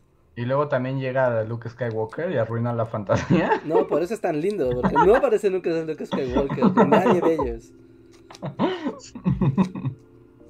Y puedes tener aventuras y ir a salvar a algún bicho de cinco patas y salvar el día con pum, pum, pum, pum, y nave y seguir disparando pa pa pa y después super velocidad y acabas la campaña y es como wow sí es lo que quieres de Star Wars O podemos jugar Vampir. ¿Cómo es? ¿Vampir Mascarada? que es Vampiro como. la mascarada ajá. Que es la versión para niños góticos, ¿no? De los juegos de rol. Ajá, es como de niños niños con trastornos de personalidad del juego. Sí. No, no sé, yo, yo respeto- yo quiero mucho al Vampiro de la Mascarada, pero yo no conozco a nadie que juegue ese juego que no exagere un poquito. que no exagere un poco con ese juego. Es que es una mezcla extraña, porque, o sea, también en el mundo diagrama de los ñoños, o sea, es como en el diagrama de Vennes donde se junta gordo rolero con gótico amante de los vampiros, ¿no? O sea, es una combinación muy única. Sí, como que le pega a un gran círculo de la Diana de la ñoñez. Ajá, e- es muy, muy particular. Sí, yo una vez conocí un tipo que juraba que él era un vampiro. Y, Wow. y el tipo, o sea, espera, espera, porque el tipo decía que además él era un Malkavian, ¿no? Espera, esto ya había pasado. Sí, esto ya, ya lo he contado. Esto ya se ha contado. No, pero no, no contaré en qué contexto estaba conociendo ese vampiro. Pero el tipo, o sea, estaba súper convencido de que él era un Malkavian y que él era un vampiro. Lo que él no contaba es que Reinhardt es muy ñoño y sabía que Malkavian es una raza de un juego de rol. y que sabía que Vampiro la Mascarada es un juego de rol y que él tenía tatuado el símbolo Malkav en su, en su brazo diciendo que era su símbolo de vampiro y era como de, "Dude, te gusta mucho el rol, no tienes que tratar de convencerlo de que eres un vampiro real, no eres un vampiro real, es un juego. Y, y- y- Tal vez él sí era un vampiro real, tal vez en él se inspiraron para...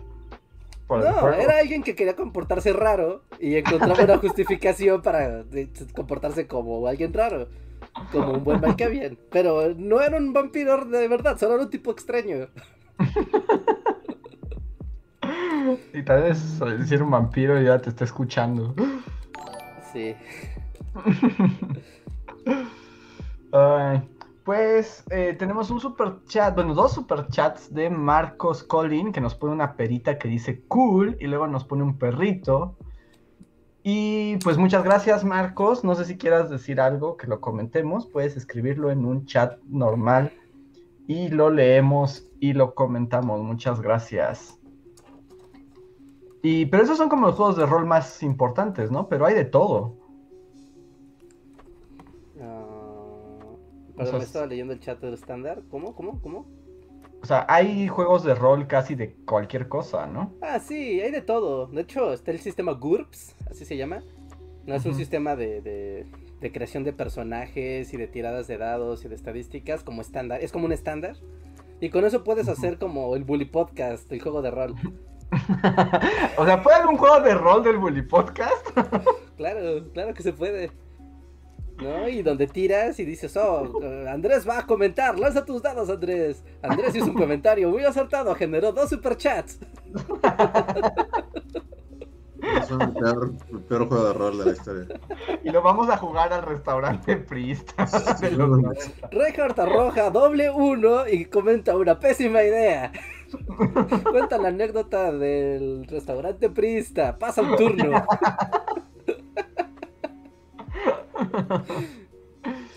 Pues a ver que alguien se anime a, a armar el, el juego de rol del Bully Podcast. Sí, sí, es solo cosa de, de esforzarse y tener dos dados de seis caras. No necesitas mucho más.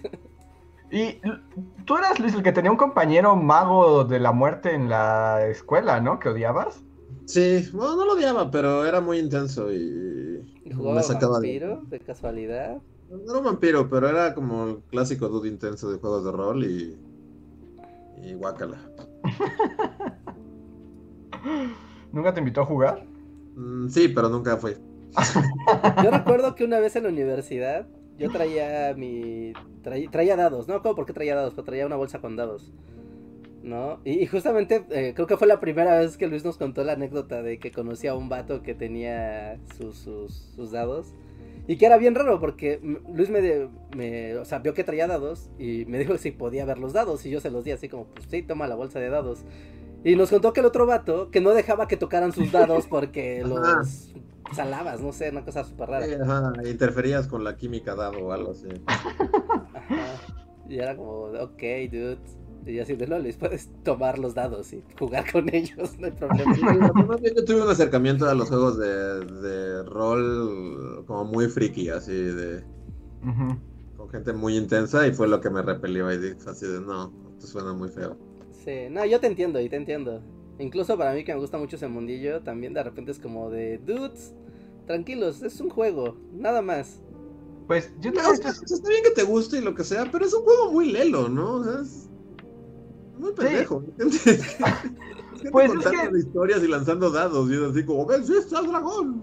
Es que sabes que justo para que funcione, o sea, realmente necesitas eh, pues hacer el juego de rol, ¿no? O sea, de alguna manera entrar al personaje para que en serio sea una gran experiencia. Ajá. Y también tienes que estar muy dispuesto a eso, ¿no? Que Ajá. yo también estoy seguro que esto ya lo he contado en otro podcast, pero yo la única vez que jugué rol fue porque Reinhardt me llevó a jugar Reinhardt me llevó a Plaza Manzana a jugar rol. con- eh, claro, con el Dungeon Master. Con Claro, el con- peor peor- Dungeon Master de la vida. Y justo me acuerdo que nos pasó como a Dexter, porque llegamos y yo digo, ay, ya nada más quedan bardos. Ajá. Y yo digo, pues yo no quiero ser un bardo. Y es como, eres un bardo, ¿cuál es mi poder? Cantas. Cantas y das ánimos. Y Claro, de- no, o sea, porque si ya te estás inventando un juego, pues ¿por qué vas a querer ser, o sea, pues para ser alguien patético y inútil, pues ya estás aquí, ¿no? sí, ¿no? Además, este, fuimos y, o sea, yo siempre, para mí, y miren que yo le entro a, la- a las cosas de gordo intenso, ¿no? Pero para mí la frontera está en el juego de rol. Es ahí donde ya no me atrevo, como que ya me empiezo a sentir no tan cómodo. Es que es raro. pues, Es muy raro. Es un mundo raro. Sí, es un mundo raro y tiene que estar, o sea, incluso como con amigos, donde puedes estar jugando y, y- y no sentirte como cohibido de entrar a una dinámica así. Que también hay muchos tipos de juegos de rol, o sea, porque hay Ujú. quien les gusta mucho, les gusta mucho la parte como histriónica de, ah, yo soy, no sé, ¿no? Soy Vermi, el caballero oscuro nivel 28. Y. y tengo mi espada bastarda a nivel 6 junto con mis pociones que robé a un duende del bosque. Cringe, caballero Ahora imagínate, ahora imagínate eso, porque cuando Reinhardt me llevó a Plaza Manzanas a jugar rol, o sea, además, pues yo nunca había jugado, y pues el caballero Bernie Oscuro, o sea, estos vatos, o sea, como que su personaje lo han criado durante años, ¿no? Y, y entonces, además nos tocó el peor Dungeon Master, que era como el caballero Bernie, pero era un señor que hablaba así. Entonces No. tira los dados y, y ataca al dragón. El dragón esquivó tu ataque. Tiene que ser un señor que hable así, ¿no? O sea, Está en la constitución del rol, o sea, de modo que vaya a ser así Henry Cavill, o sea, Te- es que sí, ser una en un millón de veces. ten cuidado, Luis. Necesitas tener un golpe crítico o moridad. Pero junto nuestro Dungeon Master era como de. Han llegado a mi mazmorra, soy Bernie, el caballero oscuro. Yo así como, no sé por qué esto no me está motivando a imaginar las cosas que debería. Sí, es que, es que ahí es donde está el giro, es que ahí es donde está el problema. Porque también es algo como que si lo haces entre amigos y, estás jugando, literalmente jugando a divertirte a lo ridículo, es muy divertido. Pero si estás con una bola de desconocidos, es muy incómodo, es como, como, ay, es como un sauna, es como de, ay, Es más incómodo que un sauna, realmente. Oiga, al menos el señor del sauna no está diciendo, mi espada bastarda puede asesinar demonios. sería muy jodido que eso pasara. Espero, espero que no esté diciendo eso.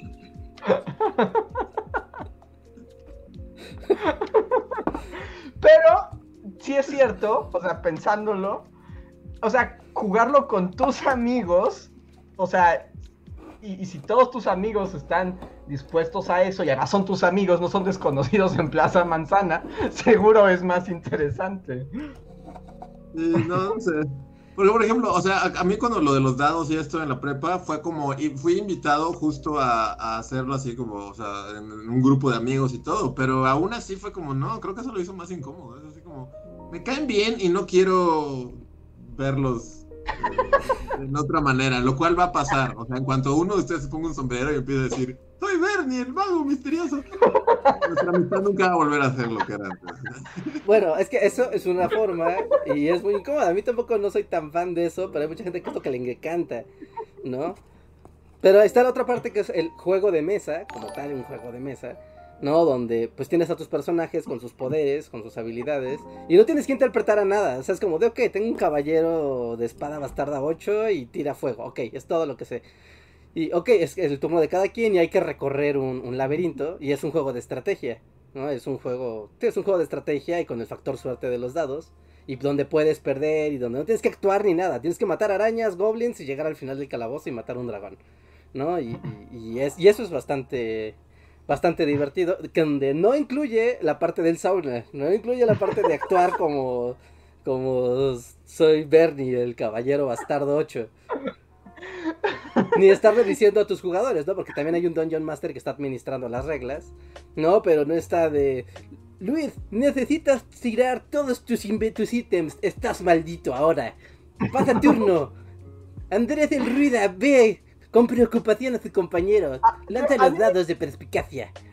A mí me causa problema porque, o sea, a mí en teoría, o sea, lo pienso y es algo que sí me gustaría, ¿no? O sea, como así ser Dexter y contar la historia Dungeon Master. O sea, es algo que a mí sí me gustaría, pero, pero en la práctica es como incómodo. Sí. Yo creo que el Bueno, punto está en no intenciarle. Es como, mira, está el libro, están las aventuras, lees la aventura. No, o sea, literal, no tienes que interpretar nada. Normalmente está así el texto.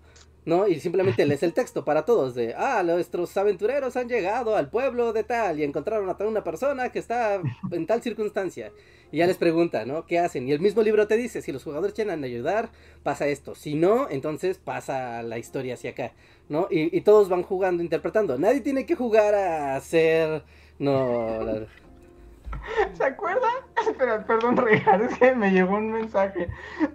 ¿Se acuerdan cuando Reinhardt fue Dungeon Master de unas chicas en Durango? No mames, que. De los mejores días de la vida. Eso, me arrepiento de no haber tenido una grabada, o sea, una, una cámara y haberlo grabado. güey. Porque aparte eran unas niñitas. Unas niñitas. Ya eran unas chavas, eran unas niñitas. A las que se les puso un escenario súper violento. Yo solo recuerdo, lo único que recuerdo es como, y entonces, llegan a la playa y está lleno de cadáveres desmembrados. Y yo solo viendo a su mamá así de. ¡Hoy!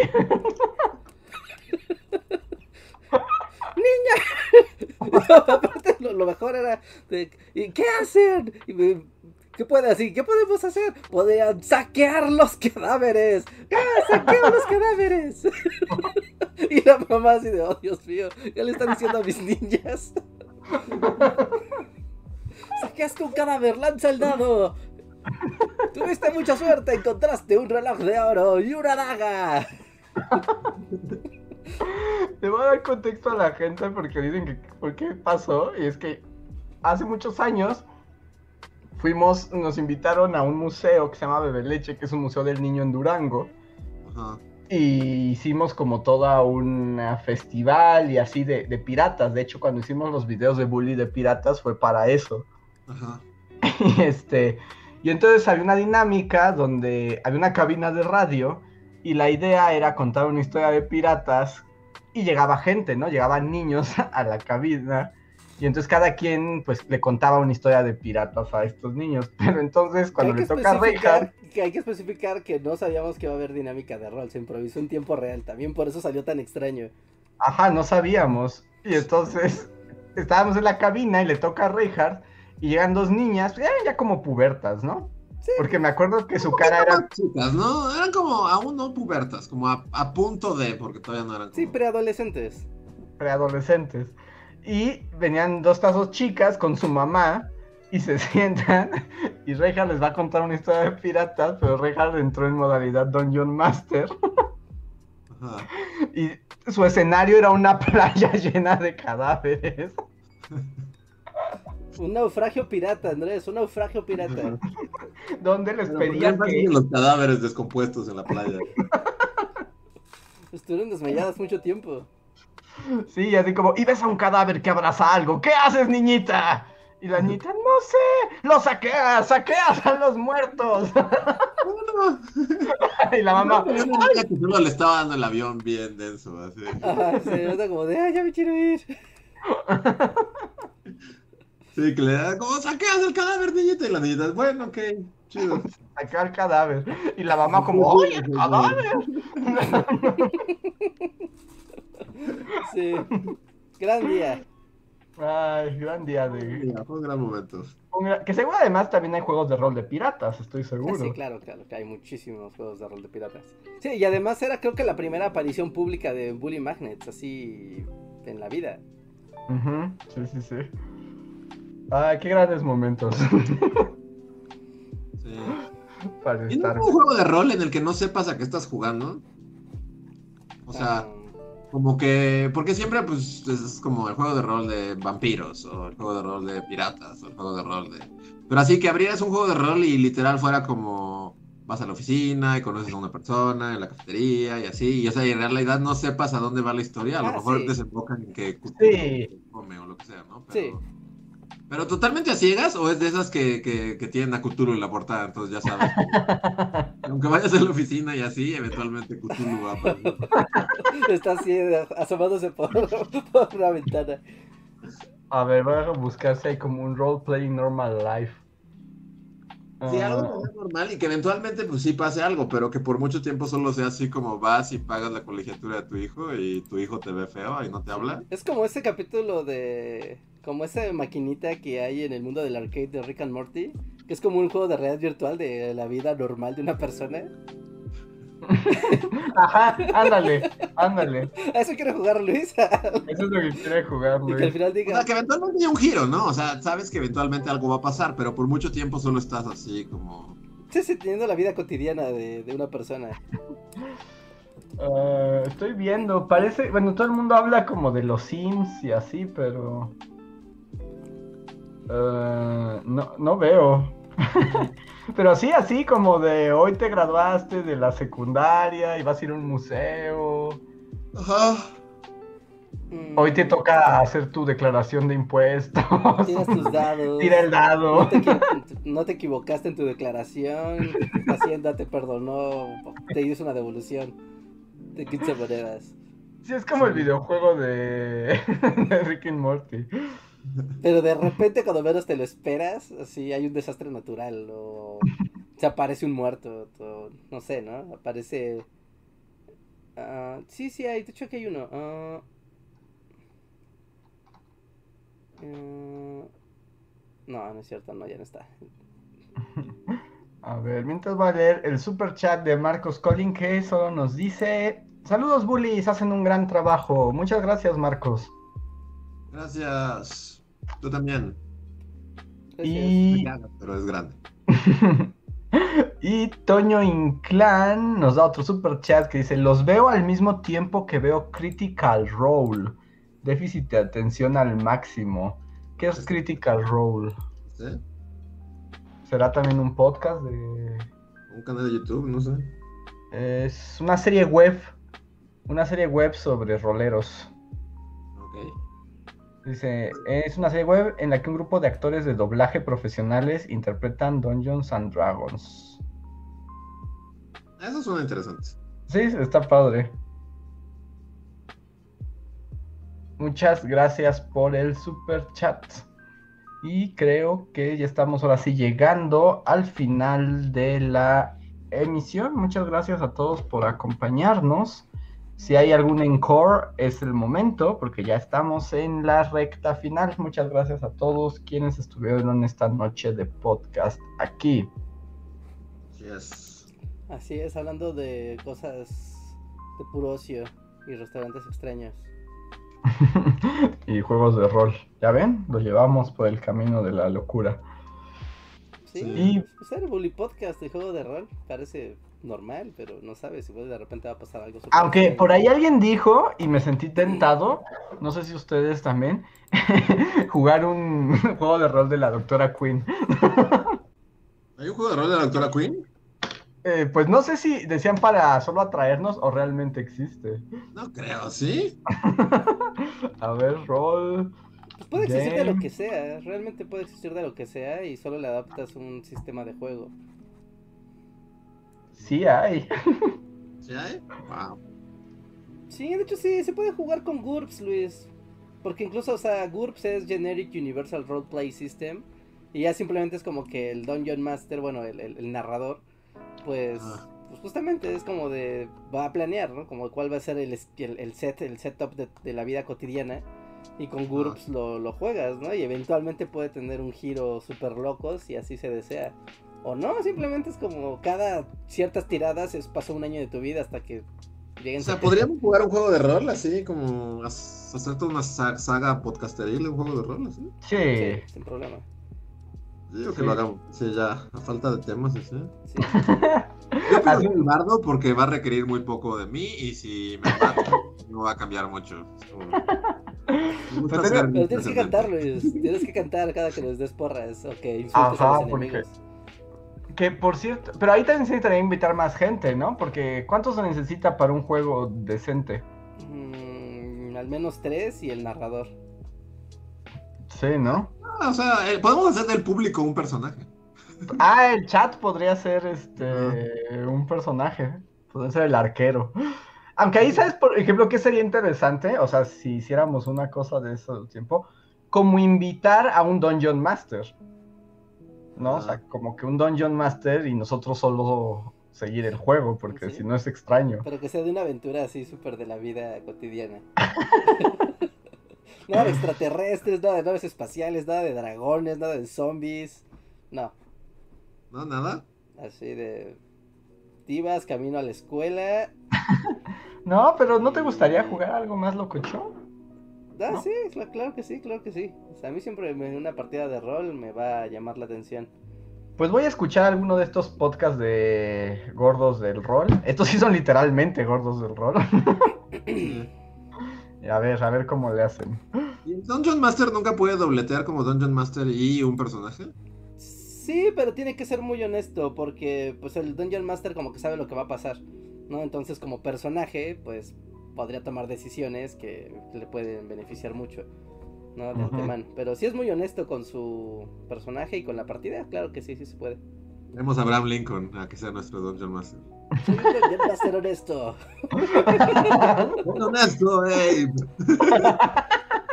¡Wow! Abraham Lincoln. de hecho hay un juego de rol de la guerra civil.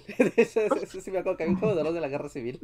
Sí, pero no, con Lincoln mejor que sea así como algo de dragones y así. Sí. Ya tienes a Lincoln, pues ya.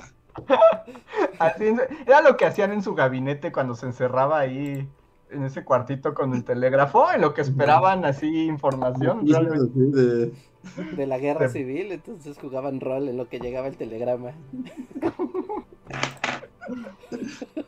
Va.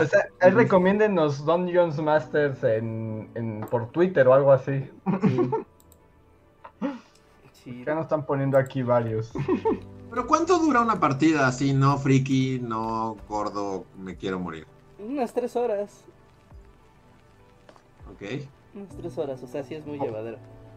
O, o puede durar toda una vida, ¿no? Como los este, niños de Stranger Things. Ah, bueno, que ellos tienen como una aventura continua y pues realmente lo que esperan es que no se acabe, ¿no? Así hasta que uno de nosotros ya le entre la adolescencia y ya no quiera jugar. ya, ya jugar, y ya tenga su... Ya conoció a una niña y ya no juega con sus amigos, prefiere pasar el tiempo con ella y todos están enojados porque la partida no avanza. ¿No se sigue? Va a seguir, va, todavía faltan. O sea, con la pandemia también ahora ya oficialmente tiene como 25 años, ¿no? Va a ser como Beverly Hills Stranger Things. De hecho, más bien va a terminar siendo como el chavo del 8, ¿no? Sí, porque ya se veían bastante ridículos. No sé si vieron las últimas. Sí, la última andaban como con pantaloncillos cortos, pero ya. como ya, ya empiezan a verse raros. Es como eso ya no es normal. Ajá, no, si una persona de tu edad no se vestía así en esa época.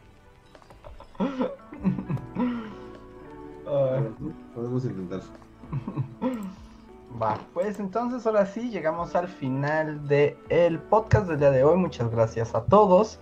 Recuerden que tenemos video de la semana sobre el canal de Suez. Pasen a verlo si no lo han visto. Y si ya lo vieron, vuélvanlo a ver. Y si ya lo vieron dos veces, evangelicen a toda la gente que conozcan hasta que aprendan cómo se hizo el canal de Suez. Así es. Y pues tenemos video la próxima semana. Y ahorita no hay todavía anuncios de nada, según recuerdo. Reinhardt. No, anuncios ahorita, no, no tenemos anuncios de nada en particular. Es una semana tranquila. Así que, pues, chequen los videos. Chequen los videos de, de la temporada primaveral, Semana Santa y demás. Y pues nada más, hay un encore. Un encore de Marco Apoma. Muchas gracias, Marco, que dice: Fiasco es un juego de rol que dura como 45 minutos.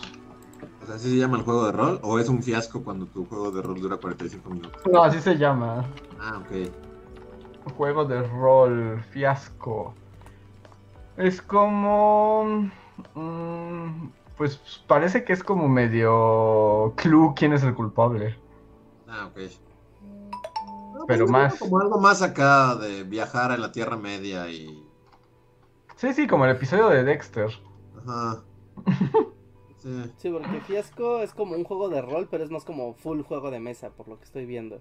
No como la dinámica juego de mesa. Ujú. Pues en una de esas nos animamos. Hay que conseguir un Dungeon Master. Que nos lleve a una aventura de. Pues lo que dura el podcast, dos horas a la Tierra Media. sí. Vamos a eliminar goblins. Y que además nos deje ser primerizo, si no nos diga, pero ¿cuál es tu nivel?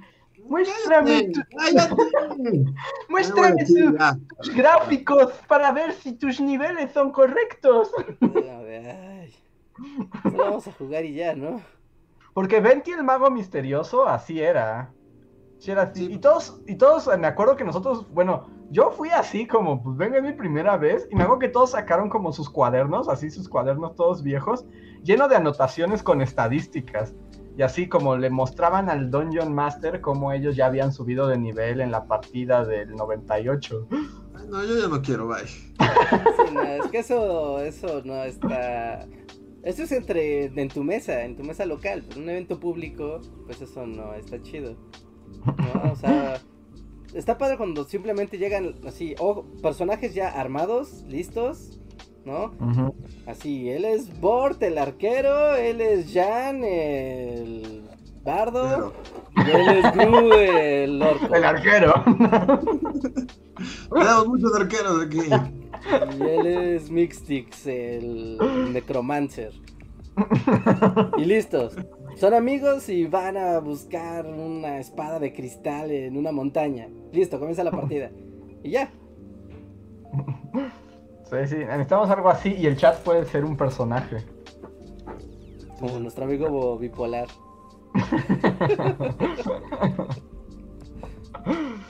Ah, pues así, gente, muchas gracias. Ahí nos recomiendan Dungeon Masters, en una de esas se arma. Y si no, pues bueno, nos vemos la próxima semana. Recuerden que si son miembros del canal, no se vayan. Todavía este, nos quedamos unos cuantos minutos más con los miembros. Y pues creo que ya nos vamos, ahora sí. Sí, sí, sí. Ahí está. Ah, pasen a Discord, pasen a TikTok, pasen a nuestras redes sociales. No se les olvide que estamos también en Spotify, en iTunes, en Google Podcast. También si a su Alexa o Google Home le dicen pon el Bully Podcast o pon Bully Magnets, les va a dar resultados, les va a dar cosas. Así que suscríbanse a todos para que tengan siempre el show para llevar. Estos son de esos podcasts raros, ¿no? Porque empezamos hablando de Ciudad Satélite, terminamos por los restaurantes priistas y terminamos, bueno, Henry Cavill y, y luego juegos de rol. Henry Cavill fue el puente al mundo ñoño. Sí, Hizo su rol como el avatar que es. El elegido, el gordo rolero más guapo que hay. Muy bien. Pues entonces pasamos al post cotorreo para los miembros de comunidad. Muchas gracias a todos por su tiempo, por su compañía y por sus likes. Y también por todos sus superchats. Además de gracias como siempre a los miembros de comunidad y a los Patreons que nos apoyan mes con mes. Eh, la cortinilla ya está actualizada con todos los nombres de los Patreons y miembros de comunidad. Por favor, si alguien no está o hay algún error, háganoslo saber. Para actualizarlo, recuerden que hasta el día 5 de abril fue el corte de caja, ¿no? Todo lo que está del 5 de abril para atrás, ¿no? Si son nuevos, van a aparecer hasta la siguiente ronda. Así que ahí atentos con esa parte. Pues ahí está. Pues muchas gracias y nos vemos pronto, amigos. Bye. Bye.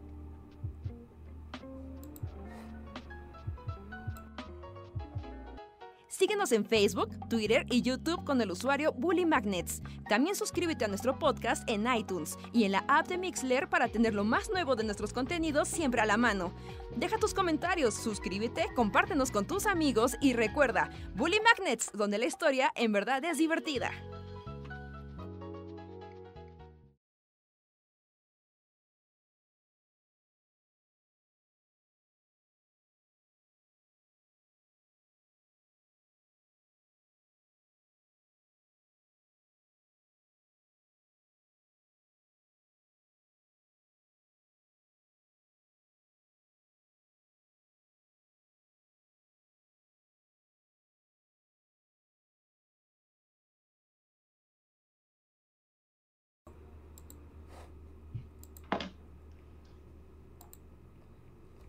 Volvimos, amigos.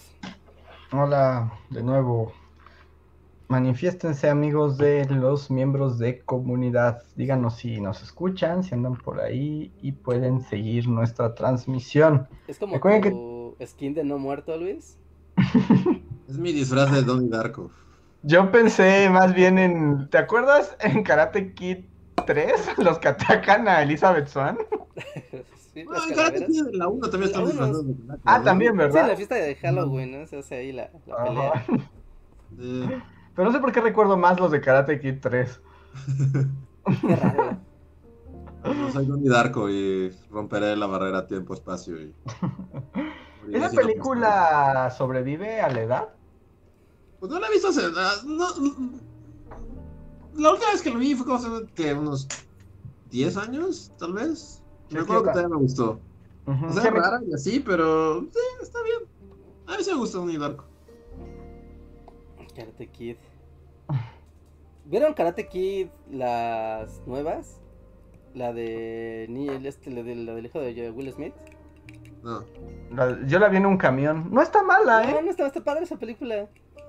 ¿Sí? Es completamente diferente. Es como de no tiene nada que ver, solo se llama igual la película.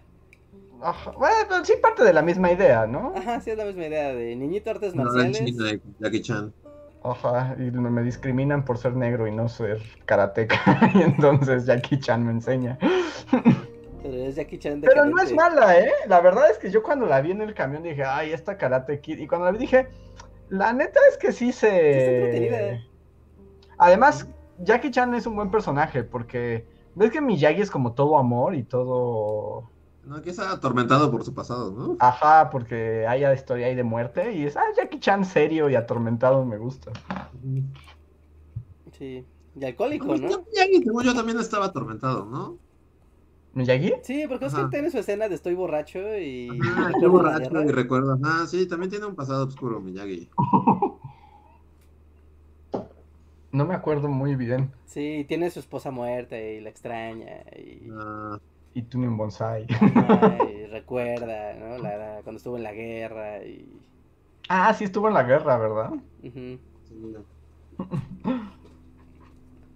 Pero nos pregunta aquí en el chat de miembros José Antonio Bricio que qué es un gordo rolero. Pues un gordo rolero, literalmente. Es Como como... de los. Un gordo Ajá. rolero. Es el vato de la tienda de cómics de, de, de los De Simpsons. los Simpson. Sí, sí, es la quintesencia del ñoño que juega rol y los cómics y todo. Todos tenemos un gordo rolero dentro. Sí. Sí, que es raro, ¿no? Cuando sales del universo escolar, no, ya dejas de tener como cerca a esos personajes, ya tienes que ir a buscarlos y pues no es como que Como que, o sea, como que irlos a buscar no está padre, es cosa como que llegan como las aves a la ventana. Es como, ah, mira, tengo a mi amigo el que es super friki. Sí. A ver, tenemos algunas preguntas de los miembros. Eh, Uciel Montoya nos pregunta que cuál es nuestro capítulo favorito de Coraje el perro cobarde. Mm, mm, Pues tampoco vi coraje, así que digas mucho. Más bien es como los que puedo recordar.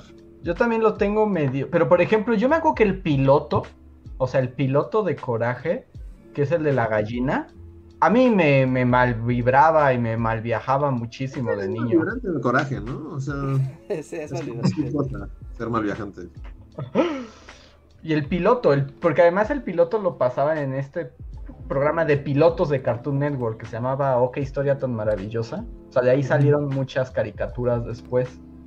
Y era de pilotos. Pero el de Coraje es muy raro, porque luego ya en la caricatura era un poco más amable todo.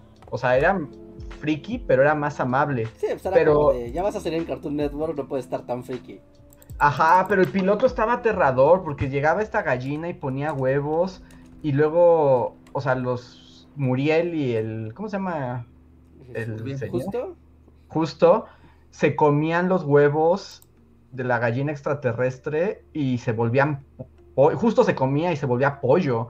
Pero era todo muy, muy aterrador y la música y la animación, porque todavía la animación ya, este, la animación de la caricatura también era un poco más kawaii, pero la original es como, o sea, es como la misma, pero más cuadrada y más sombría. No sé, me, me- me daba mucho, mucho, mucho horror. sí. Yo recuerdo que hay un, un capítulo que estaba muy, muy asqueroso porque a justo le empezaban a salir hongos en los pies y, se- y el- y- todo él se empezaba a convertir en un pie hongoso. ¿no? Y el hon- pero el pie era, eh, o sea, hablaba, ¿no? Y era, y era cada dedo era como un mafioso. Entonces el dedo gordo era como el jefe. Y, y los, los demás dedos eran como, pues sí, ¿no? Como de sí, jefe, nosotros tomaremos todo, sí. Y, y conforme iba avanzando el capítulo, el, el pie iba llenando de hongos a justo hasta que ya pues lo iba a consumir. Y era, Ujú. ya era muy freak ese, ese capítulo. Ah, están diciendo en el chat, y ese también era un capítulo bien aterrador, el del vato que quería rasurar, que tenía como un fetiche con rasurar cosas. Ujú.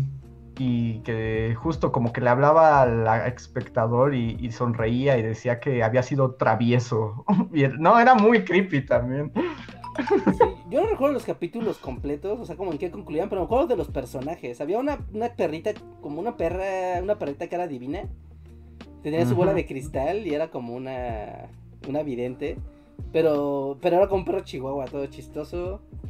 Había un como zorro, que era como, como que era Ajá, muy listo. como y era estafador. ¿no? Ajá, como que era un estafador, como que siempre le daba la vuelta a las cosas y era como un estafador. Ujú. Sí, había personajes recurrentes. Y, y- pero tampoco vi tanto. Como que Coraje ya llegó como en la fase donde yo ya no estaba tan pegado a Cartoon Network. Ujú. Sí, no, yo tampoco no lo vi tanto. Y a ver, creo que aquí había otra pregunta. Bueno, Adrián Verdines le preguntaba a Reinhardt si había jugado Brujero 3 en el Switch. Mm, mm, no, en el Switch no, lo jugué cuando salió en Xbox 360, en Xbox One. ¿A poco el Switch corre Brujero? Ajá, sí, lo sacaron hace como un año. Y sorprendentemente, pues corre peor que un Xbox One, pero corre, pero corre. Yo ya esto, o sea, ya, yo ya llegué a que, que para mí el Nintendo Switch fue como la peor inversión. ¿Sí? ¿En serio? Qué raro eres. O sea, creo que se ha pre- o sea, tiene años que no lo prendo. O sea, creo que en toda la pandemia no lo he prendido. Más que cuando intentamos jugar Smash y como era una cochinada el servicio, volvió a hibernar para siempre. Que sorprendentemente ya sirve, ¿eh? ¿Ya sirve? O sea, sí, el otro día hice un torneo así con la comunidad del dojo. Y estuvimos jugando como dos horas. Y si se caía la conexión, pues acaba el que había tenido el error, ¿no? Pero no rompía la sala. Mm, y, se podía jugar bien, o sea, un poco más lento que si jugaras offline, es normal. Pero sí, ya, ya sirve finalmente el, el online de Smash, que por cierto va a haber un torneo de Smash el mañana viernes. Si quieren Ok. apuntarse al dojo mañana, vamos a hacer un torneo. Ah, porque ya salió el personaje nuevo, ¿no? Ya salió Sephiroth Papucho Maximus Ujú. y esta Pira y Mitra. Ajá, que son el mismo personaje, ¿no? Sí, o sea, son, ya sabes, ¿no? Son duales, ¿no? Se switchean. Ajá. Sí, no, yo mi Switch. Y no, y no sale nada como en Nintendo que digan, neta, esto es lo que quiero jugar. No, salió el Octopath Traveler, salió un RPG acá, salió el Bravely Default 2. Fucking Bravely Sí. Default 2. Sí, yo sé. sí, yo no sé, no sé qué pasa. No sé. Bravely Pero- Default 2. ¿Qué más quieres? Yo sé, lo voy a intentar. Ahora que termine el semestre y pueda volver al videojuego, tal vez Bravely Default sea mi opción para utilizar el Switch. Ajá, sí, sí, sí. Sí, sí, sí, sí, sí, sí. Ah, Pero bueno, creo que con eso ya llegamos al final del postcotorreo también. sí, creo que sí, ya, ya. Ajá, la comunidad aquí está como comentando lo de Coraje el perro cobarde. Y. Y así. Pues, muy bien. Muy bien, pues sí, con esto ya nos despedimos el día de hoy, amigos. Recuerden que leemos sus comentarios del, del chat, miembros de comunidad. Entonces, como que aprovechen como este espacio extra para, para preguntar, poner un comentario que dé pauta y, y platicamos. ¿No? Pues Ujú. ahí está. Entonces, em, pues ya nos vamos. Muchas gracias por su atención, muchas gracias por su apoyo, miembros de comunidad. Muchas, muchas gracias. Y pues estén atentos, habrá nuevo video la próxima semana. Y, y pues ya. Síganos en nuestras redes sociales, síganos también aquí abajo en la descripción tenemos las redes del show y también nuestros Twitter si nos quieren seguir. Y ya, si se Reinhardt, la store de PlayStation 3. Ah, a ver si hablamos el lunes de la store. A ver si hablamos de, de eso. Es un, un tema. Porque aparte en Twitter salieron también a decir como que Andrés que preguntaba sobre había historiadores de videojuegos. Ujú. Y en la cuenta de Twitter nos respondieron, ¿no? Como de gente que está haciendo, o sea, como canales de YouTube y gente que está haciendo esto. Ujú. Así que igual y el lunes platicamos de, de eso. ¿Va? Pues va. Va. Sale amigos, pues nos vemos hasta la próxima. Descansen. Bye. Bye.